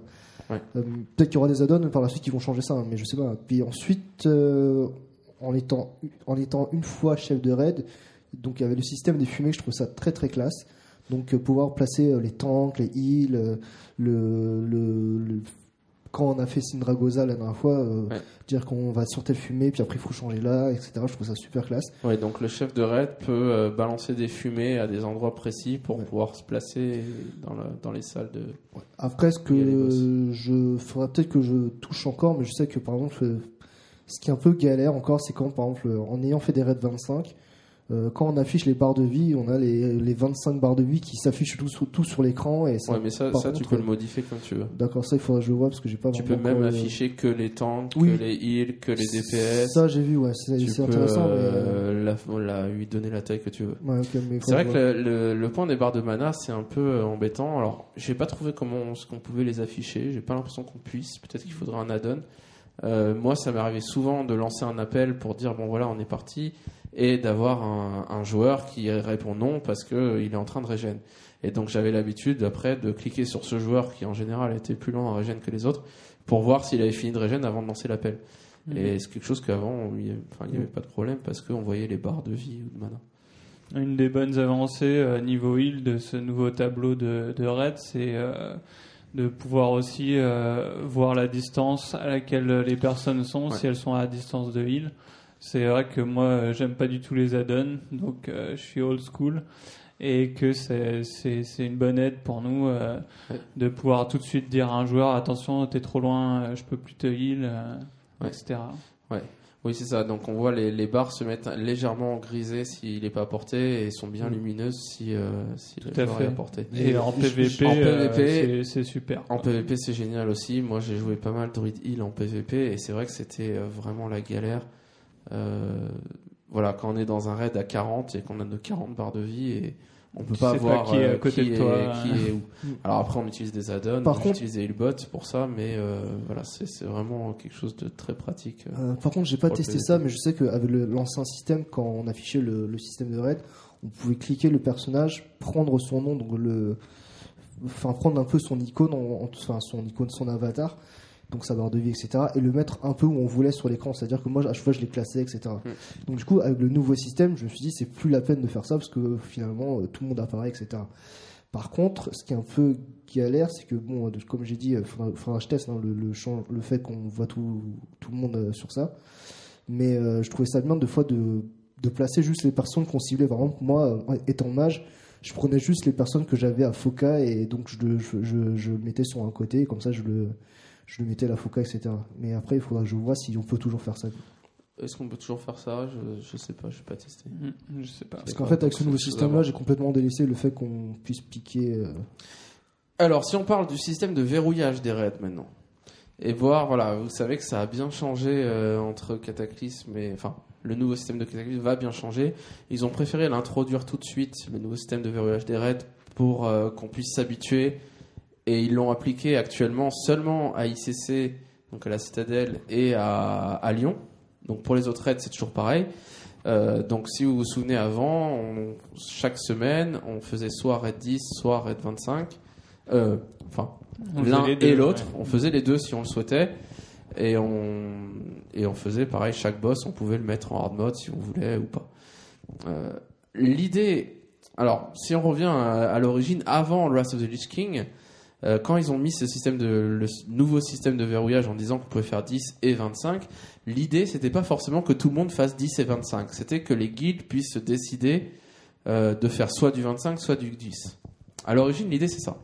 Et puis, euh, tout le monde a un peu abusé du système et puis ils ont laissé le système être abusé parce que ça les gênait pas tant que ça, du fait que finalement on pouvait faire 10 et 25, faire les deux chaque semaine. Et donc ça permettait d'avoir du, stuff dans l'un et du stuff dans l'autre, sachant qu'en 25 le stuff était meilleur. À Cataclysme, on, change ça et c'est déjà en, jeu au patch 4.0. Euh, c'est que maintenant on doit choisir entre le raid 10 ou le raid 25.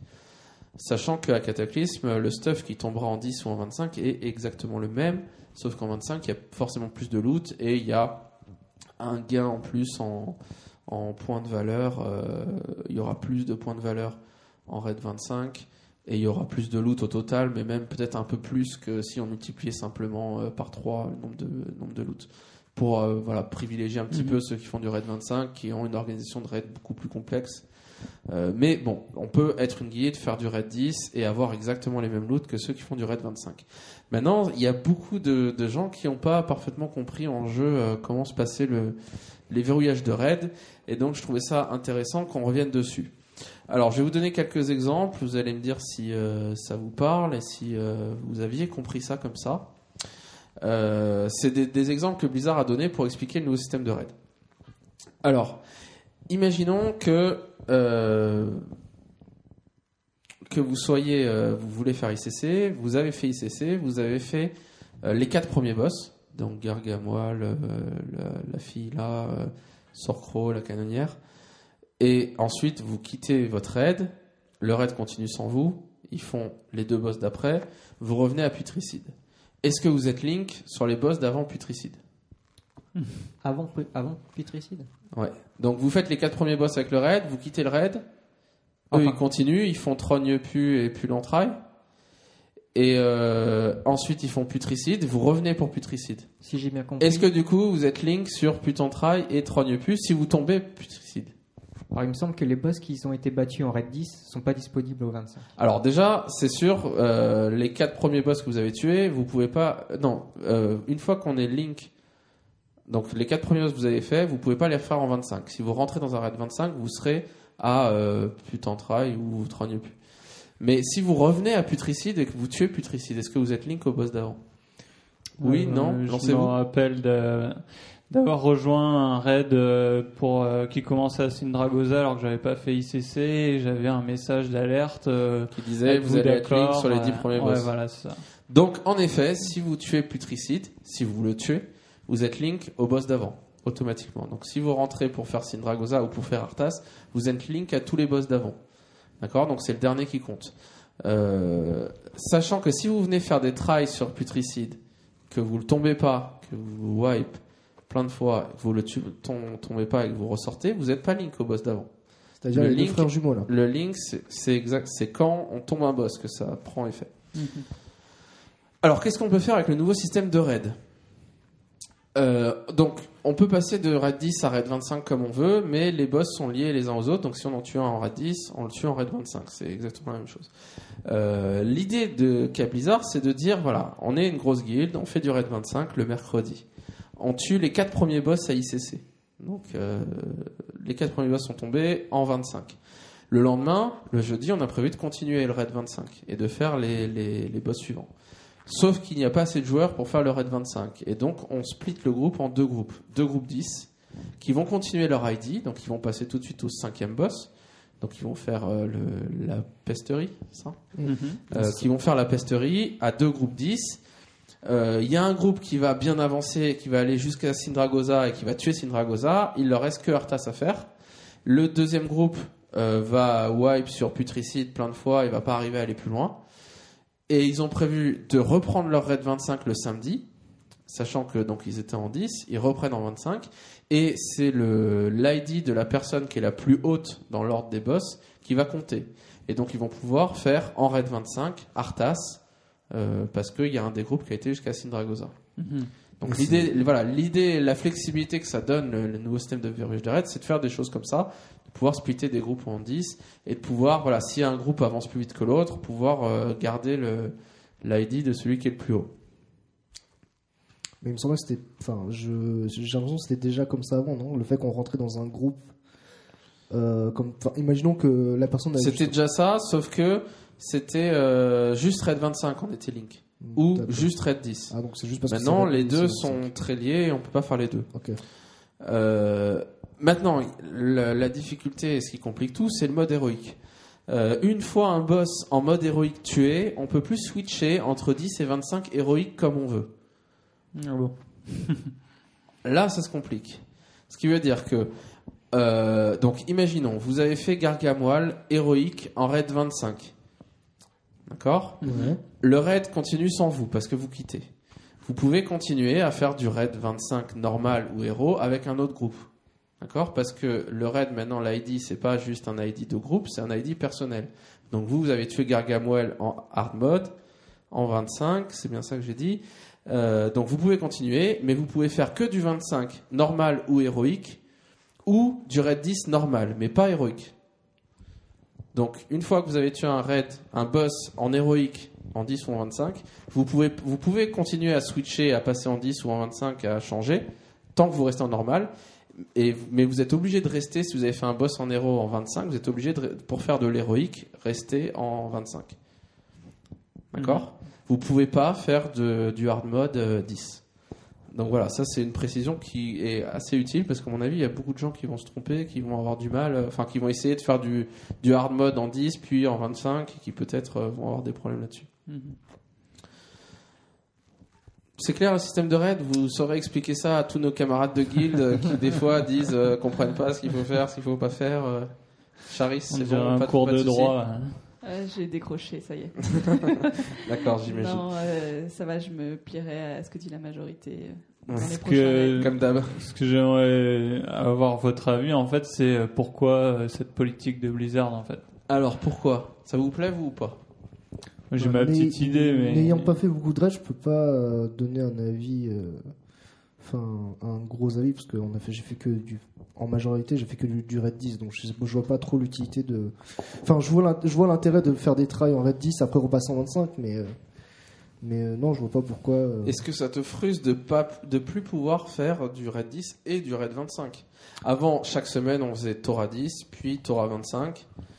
Pareil ça- pour ça- ICC, on faisait ICC 10, ICC 25, ça remplissait bien la semaine si on faisait un peu Non, bah, ça les me les plus hauts. ça me ça, me dans le sens euh, que c'était soit 10 ou 25 mais euh, sachant que par exemple je prends l'exemple de Torah euh, je faisais Torah 10 pour essayer de me stuffer en 251 et je faisais Torah 25 pour essayer d'avoir du 264 donc euh, qui donc je me disais c'est- bien de le faire mais finalement si jamais le 10 et le 25 donnent le même stuff frustration euh, non Justement, moi je pense qu'ils font ça pour éviter qu'on farme les, les raids, justement. Ouais.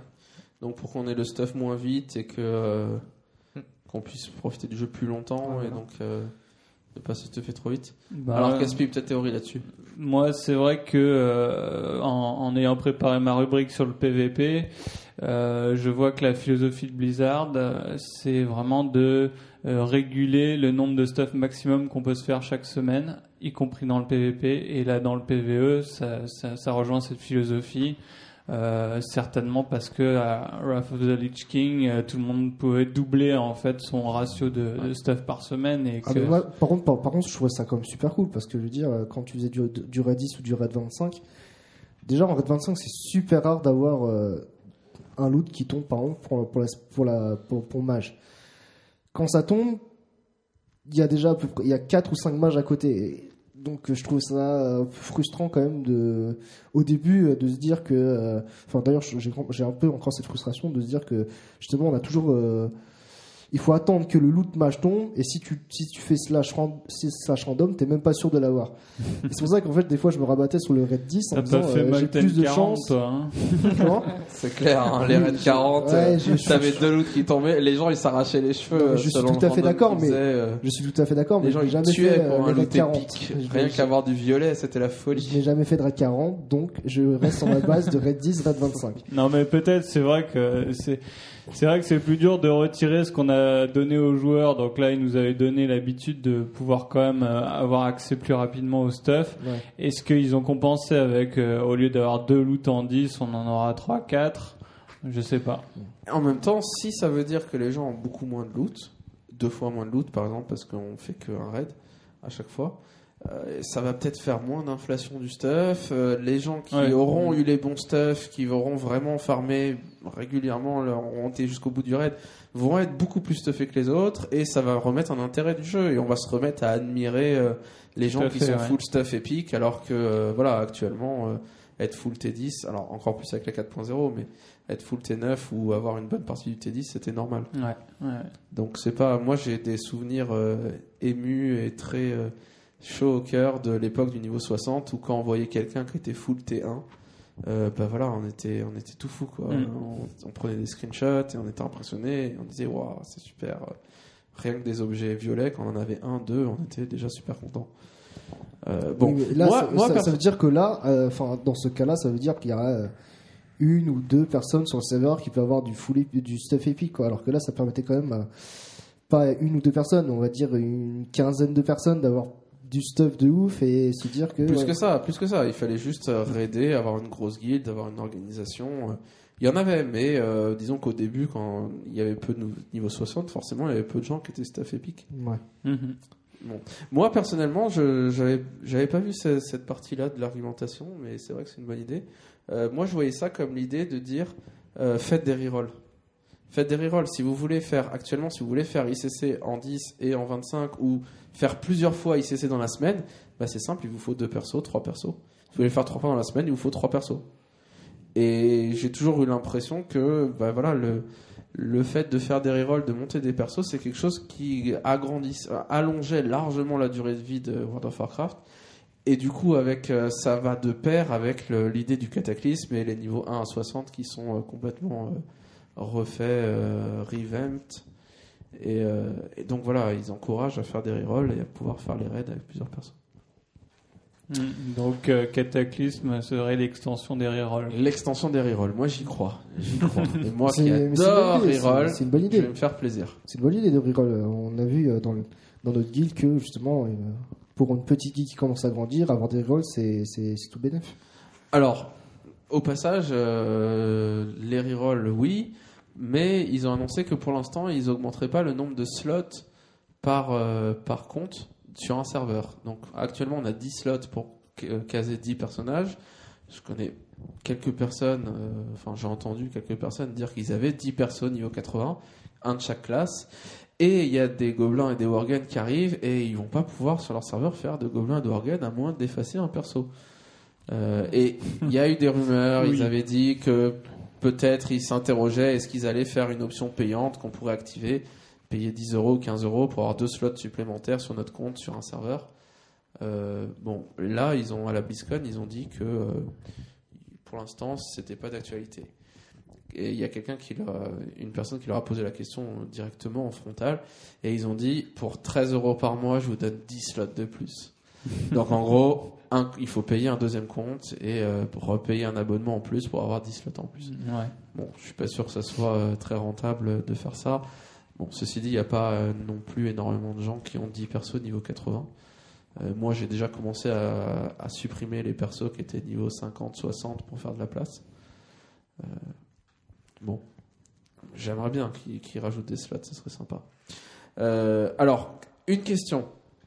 Vous savez qu'on a changé les emblèmes de triomphe, les emblèmes de gifle, tout ça s'est passé à la trappe. Et à la place, on a des points de justice. Euh, alors, je parle uniquement PVE. euh, des points de justice. Est-ce que c'est rentable actuellement, à votre avis, de farmer les points de justice pour en avoir beaucoup pour, dès le niveau 85, pour racheter quelque chose? Bah, euh, en fait, en prenant le, le, le- comment s'appelle, le, les, les, les stuffs d'héritage, les Ouais. objets d'héritage, qui ont pour l'instant a priori augmenté euh, de, de valeur. Je parle toujours avec le point de justice. hein. Euh, ça veut dire qu'en fait, finalement, farmer les, les emblèmes de justice maintenant reviendra quasiment à rien parce que euh, plus tard, on aura du, du stuff qui coûtera largement plus cher. Ça se trouve, ce qu'on va farmer, ça va faire un dixième de ce qu'on ce qu'on ce qu'on devra payer plus tard. Après, ceux qui sont un peu un peu euh, farmers comme euh, comme moi, ils se diront euh, c'est le c'est le psychologique, euh, ça ça fera toujours ça en moins, etc., etc. Mhm. Ouais. C'est vrai que si on se réfère euh, au PVP par exemple, euh, ben voilà, euh, si vous faites des, des, des champs de bataille euh, niveau 10, vous avez gagné euh, une misère, et alors qu'un champ de bataille euh, niveau 80, il n'y a, y a, pas- y a pas photo. Donc à mon avis, ça, risque d'être aussi un peu comme ça. Et au niveau 85, euh, vous ferez un donjon, vous aurez 3-4 fois plus que ce Ouais. que vous faites pour Ouais. aujourd'hui. Quoi. Alors, ils ont donné le, le nombre de points de justice qu'on gagnait par donjon. Euh, et donc, actuellement, quand vous faites une héroïque, vous gagnez entre 60 et 100 points de justice, selon le nombre de boss qu'il y a dans l'instance. Euh, en passant par le système euh, de, de raid aléatoire pour avoir 23 points en plus. Euh, donc, en gros, voilà, maximum une centaine. Quand vous ferez un donjon héroïque au niveau 85, chaque boss va vous donner 75 points de justice. Euh, et faire l'héroïque aléatoire va vous donner aussi 75 points de justice.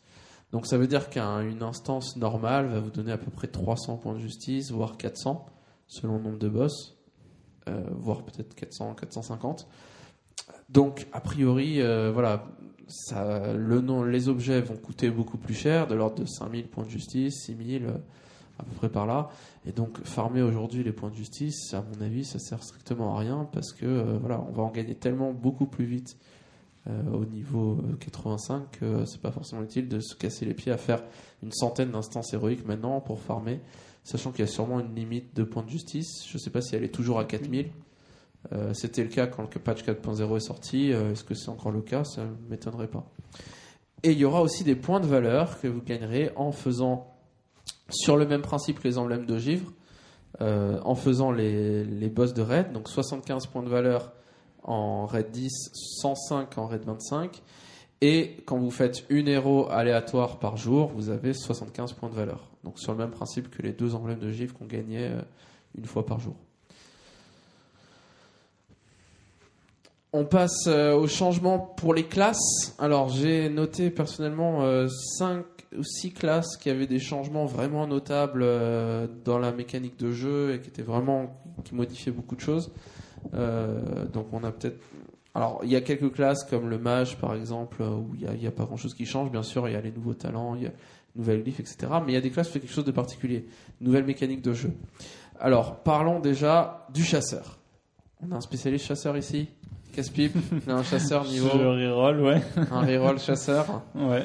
Euh, gros- juste en très général, qu'est-ce qui change sur le chasseur pour euh, ceux qui, qui ne jouent pas chasseur et qui ont peut-être pas vu ce qui avait changé principalement? Oui, ben, donc euh, je pense que tout le monde a remarqué que maintenant les chasseurs utilisent une forme d'énergie à la place du mana Ouais. qui s'appelle la focalisation en barre orange et donc euh, qui marche euh, un peu de la même manière que l'énergie des voleurs. C'est-à-dire euh, que voilà, chaque compétence utilise un certain nombre de points de focalisation et ces points se régénèrent au fil du temps. Donc ça, change pas mal de choses parce que avant le chasseur était plutôt, enfin de, de ce que j'en connais hein, bien sûr, euh, était plutôt euh, limité par ses cooldowns de compétences alors que maintenant euh, il est limité euh, par, euh, par sa barre de focalisation. C'est-à-dire qu'on avait une grande réserve de mana à l'époque, enfin suffisante, et ce qui nous limitait, c'est d'attendre que les capacités revenaient euh, de, de leur cooldown, alors que maintenant, bah, on tombe très rapidement à zéro de focalisation, et, et le, le, le tout sera de, de, de bien gérer son cycle DPS pour euh, remonter euh, cette focalisation sans trop en utiliser. Parce que certains cooldowns maintenant sont, euh, ont été enlevés, donc on peut euh, spammer euh, beaucoup de dommages d'un seul coup, mais après on se retrouve vide. Est-ce que c'est plus technique? Euh, sens bah, ça, ça, ça nécessite, à mon avis, d'être euh, bien, bien calé sur son cycle DPS. C'est on ça, peut on plus a faire quelque chose à gérer quoi, en ouais. plus, alors qu'avant on avait de la mana et Voilà, on la dépensait avant, euh, simplement. Quoi. Oui, et puis surtout la mana, euh, avant, euh, ben, il y, avait des, des, des techniques de régène mana, etc. Ce qui fait que c'était même plus un problème, quoi. En gros, on était plus limité par la mana. D'accord. Euh, autre chose sur le chasseur, il n'y a plus de munitions maintenant. Oui. Donc c'est la fin des munitions. Et euh, l'interface des familiers, alors j'ai pas vu à quoi ressemblait, apparemment elle a changé, on peut en stocker 5, Ouais, tout les appeler fait, quand on veut. Alors, disons que euh, c'est euh, au début, on peut qu'en appeler un et en levelant, euh, Ça on débloque des nouveaux euh, slots. Et quand on appelle un familier, maintenant il y a une barre déroulante où on voit tous les, enfin les cinq familiers au maximum qu'on qu'on avait stockés et D'accord. de- aux écuries et on peut choisir lequel on veut. Ouais. Ça permet de switcher entre un familier tank, DPS ou Et aux écuries, PVP. maintenant, on peut en stocker 20. Ce qui est Oui, assez énorme et ce écuries, qui ouais. permet vraiment d'avoir un côté collection euh, de, de familiers, ce qui est sympa. Euh, alors, passons au démoniste. Quelqu'un joue démoniste? Personne joue démoniste? Alors, je vais vous en parler un petit peu. J'ai un démoniste niveau 70.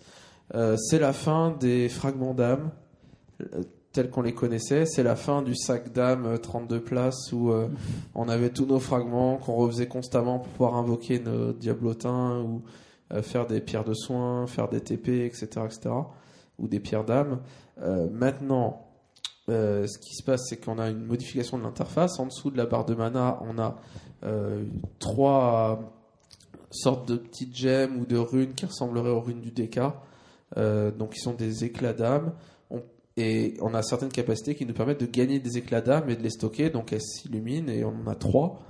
Et on peut les dépenser euh, via plusieurs sorts, notamment la brûlure d'âme qui améliore le prochain sort lancé. Donc tout ce qui est invocation de diablotin, euh, création de pierres de soins, etc., on peut les faire comme on veut, quand on veut. Il n'y a plus besoin d'un composant pour le faire. Par contre, voilà, on a quelques sorts, notamment ce truc de brûlure d'âme, qui fait que voilà, ça, améliorer le sort lancé, c'est pas mal parce qu'on active ce truc-là, et donc certains sorts, on peut le lancer en utilisant cet éclat d'âme et euh, pour l'améliorer. Donc ça, ça promet d'avoir des cycles DPS un peu plus euh, diversifiés, de vouloir améliorer certaines choses ou pas. Bon, n'étant pas spécialisé démoniste et n'ayant très peu joué démoniste, je rentrerai un peu plus dans les détails. J'espère que je fais pas de bêtises sur ce que j'ai dit déjà. Euh, Moi non plus. Passons à une autre classe qu'on connaît parfaitement, le guerrier. Alors personne joue guerrier ici. Moi, j'ai même pas joué mon reroll guerrier. Euh, alors, ce, qui est, assez important dans le guerrier, c'est le, concept de normalisation de la rage. Il y avait des problèmes de rage sur le guerrier, apparemment. Je n'ai pas fait l'expérience, mais de moments où finalement on avait euh, trop de stuff, on n'encaissait pas assez de dégâts, et, euh, et du coup, enfin, on encaissait les dégâts, mais on encaissait tellement bien que ça faisait pas monter la rage, et que du coup, on avait des problèmes de rage. Euh, la rage se régénère maintenant de manière différente. Je rentre pas plus dans les détails, mais en gros, euh, quand le, stuff va monter, ça va permettre de générer plus de rage. Et donc ça, change vraiment énormément, à mon avis, la manière de jouer un guerrier. Parce que la rage, c'est ce qui fait toutes les, les ressources du guerrier. Euh, sur le paladin, vous avez vu la nouvelle ressource qu'il a? Une petite barre en dessous de sa barre de mana, une barre jaune. Vous, vous apprenez des choses là. hein, Ah bah ouais. Euh, une petite barre Je jaune fais qui a une forme un peu bizarre, on dirait, euh, Ah, on attends, dirait attends, une sorte de euh, feuille ou je sais pas quoi j'ai- vu ça, oui. qui, avec certaines, c'est le même concept que le démoniste, avec certaines attaques se remplit. Il y a trois stades à remplir, donc ça s'illumine, 1, 2, 3. Et il y a certaines attaques ou certains sorts que, que quand la barre est remplie, on peut utiliser cette ressource pour faire des sorts instantanés, par exemple, ou euh, améliorer des choses. Sur le druide, il y a seulement une spécialisation qui a changé de manière radicale, c'est la spécialisation équilibre, où maintenant il y a pareil une nouvelle petite barre en dessous de la barre de mana. Euh, avant, on avait les histoires d'éclipse solaire, éclipse lunaire, où on, on passait de l'une à l'autre, qui nous déterminait si on devait faire des sortes de nature ou d'arcane. Maintenant, il y a une barre qui fait qu'avec un petit curseur qui se déplace, qui se rapproche soit vers le soleil, soit vers la lune, et on va faire bouger, faire varier ce curseur pour décider si on lance des sorts de nature ou d'arcane. Enfin, euh, le chevalier de la mort, qui a eu une modification importante. Yuri, laquelle, concernant les runes, est-ce que tu as vu ça? Parce que moi j'ai un DK, mais j'ai pas vu la modification. Ben, moi, c'est plus au niveau du gameplay, enfin, au niveau du, Ouais. du cycle DPS. Alors pourquoi ça a Euh, changé? Qu'est-ce qui a changé? C'est tout le cycle qui a changé? Il n'y a plus vraiment de cycle, euh, en tout cas en impie. Ouais. C'est plus. euh, Tu m'avais dit une C'est question de plus priorité. flexible. ouais, non, non, enfin, de c'est plus. euh, voilà, c'est plus euh, une gestion de priorité à faire. D'accord. Plutôt qu'un cycle où on Voilà. a un ordre Voilà, strict à, ré- à répéter dans l'ordre parfait. Alors, enfin, il y a toujours les maladies à poser. Alors, Vraiment, tu euh, sais pas pourquoi est-ce que ça a changé ce truc-là? Parce que moi, j'ai découvert ça en travaillant le, le podcast. Euh, en fait, ce qui s'est passé, c'est que la régénération des runes a complètement changé Alors en apparence, elle, on a l'impression qu'elle n'a pas changé. Vous savez qu'avant, quand vous utilisez une rune, et elle mettait euh, combien 8 secondes ou 10 secondes à se recharger. Et donc on pouvait utiliser celle qui était déjà rechargée. Et euh, donc voilà, ça se rechargeait. Sauf que avant, euh, lorsqu'on utilisait deux runes 100 d'un coup, on avait euh, les deux runes qui se régénéraient à la même vitesse et il fallait attendre qu'elles se régénèrent pour pouvoir réutiliser des runes 100. Euh, sachant qu'il y a des capacités qui permettent de régénérer ces runes, de les rendre disponibles, donc d'accord, ça ça ça n'a rien à voir. Maintenant, ça se régénère pas pareil. Quand on utilise deux runes 100 en même temps, il y en a une qui va se régénérer plus vite que l'autre, alors que l'autre sera plus lente. Donc il y en a une qui va encore mettre les 10 secondes, mais l'autre va aller plus vite. Et du coup, c'est ça qui donne toute ce- cette idée de flexibilité en plus, qui fait que voilà, pour être optimal en DK comme tu le joues maintenant, euh, bah, on joue très différemment parce que c'est plus vraiment un, un ordre précis parce qu'on sait calculer exactement quand est-ce que les runes vont être disponibles, etc. Mais plus une question de priorité qui vaut mieux faire ce sort-là plutôt que celui-là, etc., etc. Mhm. Ah, Autre chose à noter aussi pour euh, le DK, euh, maintenant pour tanker, il n'y a que l'aspect 100. Ah oui, alors euh, en effet, je l'avais pas noté, mais gros changement à Cataclysme, voilà, la- l'aspect 100 maintenant, c'est l'aspect tank. À l'origine, ils avaient dit qu'ils voulaient que le, le DK, quand ils l'ont designé, euh, soit un... Il y avait des problèmes de tank dans le jeu, il n'y avait pas assez de tank, et donc ils s'étaient dit, le DK, n'importe quel spé qu'on puisse faire, il suffit de prendre euh, les trois talents qui vont bien dans chaque arbre, qui sont en début d'arbre, pour, avoir, euh, pour être optimal en tanking. Et là, ils ont décidé, ils ont dit, bon, c'est fini ça, c'est compliqué à équilibrer ce truc-là. L'aspect 100, c'est l'aspect tank, et les deux autres spé, c'est des spé DPS. Euh, laquelle spé DPS fait le plus de DPS Un pi ou givre? Euh, alors moi je suis un pi. Toi, t'es J'ai un pi. un DK givre quand fait des dégâts, qui fait des dégâts monstrueux. Donc Monstrueux. Donc tu vas bientôt changer. j'ai bien envie. Ouais. T'as bien envie.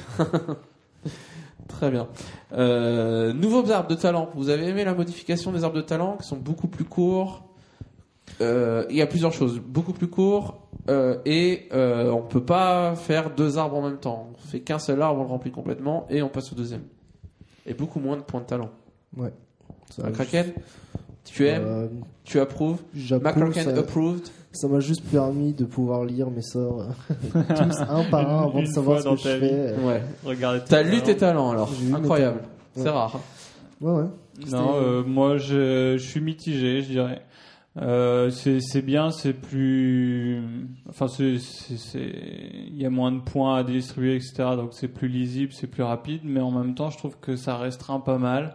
Parce que pour terminer euh, un, un arbre, euh, on est obligé de prendre des trucs qu'on n'a pas envie parfois. Ouais. Donc euh, je trouve ça assez restreint à ce niveau-là. C'est vrai. Et on est obligé de prendre des trucs PVP euh, sur une spé PVE. Enfin bon, je dis ça, je connais pas toutes les classes, mais euh. Ah, il y y a quelques spé, moi que j'ai vu, quelques classes et quelques spé où on prend quasiment tous les points de l'arbre. ouais. Et ça, c'était un peu dommage. Alors peut-être qu'ils ont changé maintenant, mais moi j'ai vu, euh, je sais plus quelle classe où voilà, je me suis dit finalement il y a deux talents que je prends pas, mais tout le reste je prends tout, j'ai pas le choix de toute façon. Donc finalement il y a très peu de choix. Après, pour des nouveaux joueurs, c'est quand même beaucoup plus simple. quoi. Ouais. Ça évite en effet de, de t'éparpiller dans trois spés différentes. euh. Alors, c'est pas dramatique parce que généralement, quand tu arrives au niveau maximum, euh, tu prends le temps de respect, euh, de faire un truc un petit peu plus optimisé, un peu plus opti. Euh, mais, euh, mais au début, tu sais pas où enfin tu sais pas commencer, tu sais pas où te mettre. Là, avec les, les- le système qu'ils ont fait, tu vois bien les différentes euh, spé qu'il y a et en quoi ça consiste, les avantages de chacune, euh, permet de faire un choix un peu plus structuré et d'avoir Ouais. des personnages un peu plus On structurés. a au tous début, lors de quoi. notre premier perso mis 5 points dans la première branche, puis 5 points dans la deuxième, puis Ouais. 5 points dans la troisième. Et dire euh, voilà, je suis un mage spé feu arcane à tendance givre. un peu. ouais. Et on a tous vu des amis à nous euh, faire la même chose et nous dire non mais c'est bien et leur dire non non euh, mets tout dans un non non mais c'est pas mal j'aime bien ce talent dans l'autre arbre donc maintenant ils ont pas le choix alors c'est vrai que pour le niveau 80 ou Après, ça 85 empêche en effet pas mal de ça choses. empêche les spé euh, les spé hybrides pour le PVP pour moi j'avais l'impression actuellement qu'en PVE tout le monde était spé aller jusqu'au bout de son arbre mais en PVP il y avait plusieurs spé où euh, on prenait on préférait prendre les talents de milieu d'arbre plutôt qu'aller jusqu'au bout d'un arbre bon ça c'est terminé c'est un peu dommage Mm. Euh, Maintenant, voilà, quand on passe niveau 10, qu'on est un nouveau joueur, l'arbre de talent, il est génial parce qu'il y a marqué est-ce que vous voulez vous spé feu, vous spé euh, givre, vous Ouais, spé visible. Si vous spé givre, vous ferez plutôt du crowd control, etc. En expliquant ce que c'est, en disant que vous avez l'élémentaire tout de suite, Mm. etc., etc. Donc c'est vrai que pour un nouveau joueur, cette modification, c'est génial parce que c'était pas forcément très clair. Il y a une modification de, du gameplay du prêtre que tu n'as pas mentionné aussi. Donc euh, je, je dis ça parce que bon, les prêtres auront vu que euh, spécialement en sacré, il y a une nouvelle mécanique euh, de chakra. Euh, et Mais à quoi ça ressemble les chakras? Parce que je t'ai entendu d'en parler beaucoup, mais j'ai jamais compris. ouais. Il y, a, il y a quelque chose sur l'interface ou c'est quelque chose qui est interne qu'on voit pas, qui est dans la mécanique de jeu? Oui, alors le, le chakra, c'est donc spécialement pour les prêtres sacrés. Euh, déjà, euh, vous voyez euh, souvent, souvent un prêtre maintenant des glyphes de, de couleurs qui vont s'afficher quand son chakra est actif. En gros, le prêtre lance la capacité chakra et suivant le sort de heal qui va suivre, son chakra va prendre une des formes disponibles. Je m'explique. Euh, ça, permet par exemple, je lance mon chakra et je le suis par une rénovation. Eh bien, euh, c'est un peu comme si je me spécialisais en rénovation. Et euh, mes, rénovations, je pourrais les lancer beaucoup plus rapidement. Et ou alors, je suis par un, un, heal de groupe et donc je deviens spé en heal de groupe et je pourrais, pareil, être plus efficace en heal de groupe, etc. À savoir que en plus ils ont inventé un nouveau sort qui, euh, quand, quand vous prenez cette spécialisation sacrée, s'appelle châtier.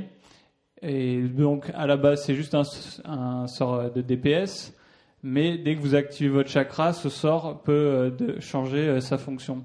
C'est-à-dire que si je fais un chakra un chakra rénovation comme euh, je disais euh, en premier, euh, ce sort châtier se transformera en un deuxième, euh, en une deuxième rénovation que je peux ajouter à ma rénovation classique. Si euh, je balance à- au contraire un heal de groupe en chakra, il va se transformer en un heal de zone que je peux aussi mettre. Donc très important à comprendre hein, parce que j'avais mon cousin qui joue euh, prêtre, il n'avait pas compris que châtier en fait se transformait sur le cha- chakra et il pensait que c'était juste un spell DPS euh, qui sert à rien pour un sacré, mais en fait ça s'adapte au chakra qu'on prend. D'accord, donc ça, ça modifie vraiment le, le gameplay finalement. Oui, ils ont beaucoup euh, boosté en fait la capacité de heal des prêtres en ce sens. Euh, en ma- maintenant avec le chakra rénovation par exemple, bah je sais pas si on égale les druides euh, en heal raid, mais on n'en est pas loin. hein. Et je sais que la volonté de Blizzard est d'augmenter encore la capacité de heal des prêtres. Ah, Ça confirme ce que je disais, euh, ce que je disais euh, je jouerai jamais heal. Trop compliqué. Compliqué. Alors, vous avez vu la nouvelle compétence de monture? Vous l'avez acheté 5000 PO pour Euh, monter sa monture à 310% Ah, non. pas encore. hein. Non, non, personne. faut demander aux riches du groupe. Yuri, Yuri, Non, c'est trop cher. trop cher, trop cher. Trop Oh. cher même pour un farmer. Moi, j'ai failli l'acheter et puis j'ai fouillé les hauts faits. J'ai vu qu'il n'y avait pas de hauts faits associés, donc je me suis dit bon, ça peut attendre. Il y aura peut-être un haut fait plus tard. Euh, voilà, aller un tout petit peu plus vite, avoir un haut fait, peut-être je paierai. mais- 5000 PO quand même. 5000 PO, c'est un peu cher, c'est vrai que ça change pas grand chose. Encore que hier, donc hier, on enregistre un dimanche, hier, un samedi, c'était le tournoi de pêche. Et je me suis dit quand même que passer d'un banc de poisson à l'autre pour essayer de gagner le tournoi de pêche avec la monture de 310%, 30% en plus, peut-être que ça pouvait faire la différence. Malheureusement, j'étais devancé par Caris, la pourrie, qui, à qui j'ai, je lui ai dit où aller, quoi faire, euh, où pêcher, pendant que moi j'essayais de le faire de mon côté. Et elle a eu le poisson avant moi, elle a gagné le tournoi, j'étais dégoûté. Tout ça pour gagner un objet d'héritage qu'elle ne va pas utiliser puisqu'elle me fait pas de reroll. Bah t'aurais pu quand même le faire à la galanterie là. Ah, mais elle a gagné, voilà, je suis dégoûté. euh, j'ai Honneur failli me aux j'ai- failli me pendre. Non, mais bientôt il y aura un haut fait à avoir des rerolls, donc du coup j'utiliserai cet objet d'héritage. D'accord. Euh, les glyphes, la nouvelle interface de glyphes, ça vous plaît? Bah, C'est bien pour les calligraphes. C'est bien pour les calligraphes? Tu t'es fait beaucoup de fric, Ouais, moi j'aime bien. Ouais. Ouais, Moi j'aime beaucoup le fait qu'on puisse tout apprendre et puis Ouais. qu'après on puisse changer. moi aussi. C'est euh, le concept euh, comme attrapez-les on veut, tous. Donc Ouais. euh, apprenez, apprenez-les toutes, les glyphes. Euh, moi aussi, j'adore voir euh, toute la liste de glyphes complète et toutes les avoir et pouvoir voilà avoir- toutes les glyphes sur mon perso. Et puis Est-ce que aussi, ça, est-ce que ça dit la fin des calligraphes ou ça va annoncer qu'il y aura d'autres sûrement recettes à apprendre pour les C'est une calligraphes bonne question. Franchement, je saurais pas dire. Parce que je vois que Yuri est très content calligraphes, d'avoir. Euh, Parce qu'une fois que tout le monde a appris les glyphes, Ouais, c'est ça en fait. Une fois que tout le monde a appris les glyphes, à moins il qu'ils en reste- mettent des nouvelles, euh, ou Ouais. qu'ils forcent. Euh... Enfin non. qui ouais. force à respect, à avoir des.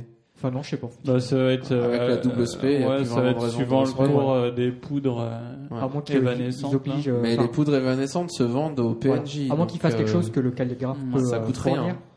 Euh, je pense Ouais. pas que. C'est-à-dire que les calligraphes vont être très très riches Ça, on à Cataclysme, mais il c'est- faudra changer de métier juste Non, les calligraphes sont très riches maintenant. C'est pour ça que j'ai presque l'impression que c'est fini. euh, Enfin, que le gros buzz autour des glyphes. euh, Non, parce que, ouais. Bon, après, il y aura, il y aura toujours des rerolls. hein, À euh, Cataclysme, il y aura sûrement des nouvelles. Enfin, il y en aura. Et donc, euh, Ouais. La question, Comment je sais pas si, si vous avez entendu quelque chose, est-ce qu'il y aura des glyphes supplémentaires ou est-ce que les glyphes primordiaux euh, sont déjà ceux de non, il y en aura des Cataclysme supplémentaires. Parce que déjà, je crois qu'il y a un petit bug qui fait qu'on peut apprendre une glyphe level 80. D'accord. À voir. À voir à Cataclysme. À voir. Euh, alors, juste pour rentrer un tout petit peu, dans, on va pas rentrer dans les détails, mais un tout petit peu, euh, certaines compétences qui ont disparu, certaines caractéristiques qui ont disparu. Alors, notamment déjà les compétences d'armes qui ont complètement disparu. Vous avez sûrement vu que vous ne pouvez plus monter votre compétence dague, arme, combat main nue. Tous les hauts faits qu'on avait fait, qu'on avait formés pendant longtemps, longtemps, longtemps, notamment Caris. Ou Euh, très très très longtemps. Oui, euh, donc Caris qui a été victime d'une sorte de bug sur sa compétence, c'était quoi Main nue, dague? Euh, c'était ma compétence. Bâton, il me semble que c'était bâton. Parce que moi aussi j'ai galéré sur la compétence bâton. et- Bâton, euh, Non, elle a mis non, entre main 3 nue, et j'aurais 4 dit. heures pour monter de 399 Ouais, à ouais, 400. J'étais coincée à 399 pendant très très longtemps, vraiment. très, Voilà, très une heure par jour, jusqu'à se dire qu'elle allait faire une requête MJ, et puis finalement Voilà, c'est pour la passé tout petite d'un coup. anecdote, quand j'ai monté ma compétence euh, 400, je crois que c'était euh, à la dague, sûrement la dague. Donc j'étais euh, en dans l'ancien monde, hein, il me semble, et donc niveau 80, en train de monter ma compétence, et j'ai croisé un joueur qui m'a dit que étant mage, je pouvais aussi lancer des sorts. donc je sais pas si s'est imaginé que j'avais monté, j'étais monté 80 avec euh, En tapant la mes dague. dagues, mais euh, voilà, il a tenu à me le préciser, c'est très gentil. Voilà, il y a toujours des gens euh, sympathiques qu'on croise qui Voilà, donc j'ai fait l'air nous hein.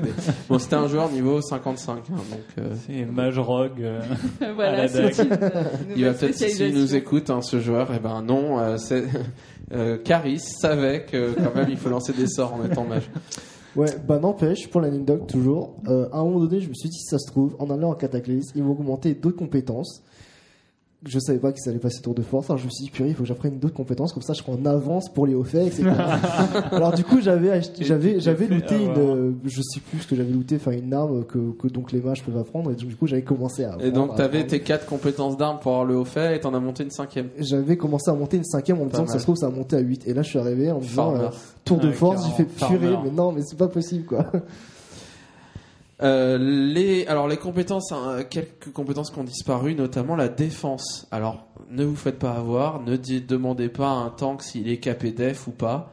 C'est fini, ça, il n'y a plus de défense. Maintenant, les tanks sont capés def, si on veut, ne prennent plus de coups critiques par le biais de leur talent. Donc ils ont certains points de talent qui leur permettent de, ne, à partir du moment où ils sont spé euh, def, de ne plus ne prendre de critiques et donc il n'y a plus besoin de la défense. Euh, les MP5, donc la régène mana euh, de 5 points de mana par seconde, ouais. pareil ça a disparu, que la mana se régénère comment C'est l'esprit maintenant Euh, oui, se- seulement l'esprit. ouais. Seulement l'esprit, donc l'esprit devient vraiment la caractéristique des healers et de personnes d'autres. Enfin, principalement ouais, des healers. Euh, les rangs des sorts ont disparu aussi, vous pouvez plus lancer une boule de feu niveau rang 12 ou rang 10 ou rang 8. Maintenant, à chaque niveau que vous passez, votre caractéristique, votre euh, sort augmente de niveau avec vous. Donc c'est la fin de la boule de feu qu'on a au niveau 12 et que le prochain rang est au niveau 18, je vous dis n'importe quoi, mais au niveau 18, et du coup au niveau 17, la boule de feu elle fait rien comme dégâts. Maintenant la boule de feu monte de niveau avec soi, donc elle augmente de dégâts au fur et à mesure. Euh, voilà, pour les compétences, je crois que c'est fini. Donc vous avez vu que toutes les caractéristiques ont été modifiées. Et il y a une nouvelle qui, a, qui est arrivée dans la place, la maîtrise. La maîtrise, qu'est-ce que ça fait la maîtrise euh J'ai pas très bien compris encore. Je sais qu'il y a une histoire de retouche à faire avant, mais j'ai pas très très bien compris Question encore. de retouche. Alors, ça va nous amener sur la question de la, du, du reforge en anglais ou de la retouche en français. Euh, alors, la maîtrise, qu'est-ce que c'est? La maîtrise, c'est une caractéristique propre à chaque classe selon sa spé. Donc, un druide se spé tank, il a sa- la maîtrise lui donne, lui permet de, euh, soit en forme d'ours de, prendre moins de dégâts, soit en forme de félin de faire plus de dégâts. Euh, pareil pour le mage, euh, si vous êtes spé feu, ça fait que alors ça a bougé, ça a été nerfé, mais c'est quelque chose comme vos, sorts de feu font 10%, 15% de dégâts en plus. Donc chaque classe, chaque spé a une- la maîtrise, veut dire quelque chose de différent. Et aujourd'hui, il n'y a aucun stuff avec de la maîtrise dessus.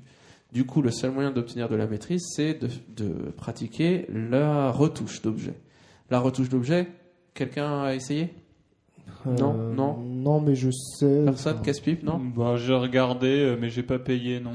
pas payé. Alors moi, moi, je, j'ai, pendant plusieurs jours, j'ai pas été voir la retouche d'objet parce que je me suis dit que je savais pas. J'attendais qu'il y ait des guides sur internet qui me disent quoi faire exactement pour être petit. Important d'être trop petit. et, euh, et au bout d'un moment, j'ai quand même été voir et je me suis rendu compte que ça coûtait pas cher. Je pensais que ça coûterait beaucoup plus cher que ça. Un objet, modifier un objet, ça coûte 10 PO. Et une fois qu'on l'a modifié, revenir en arrière est gratuit. Donc si on s'est trompé, voilà, on a payé que 10 PO, c'est pas excessif.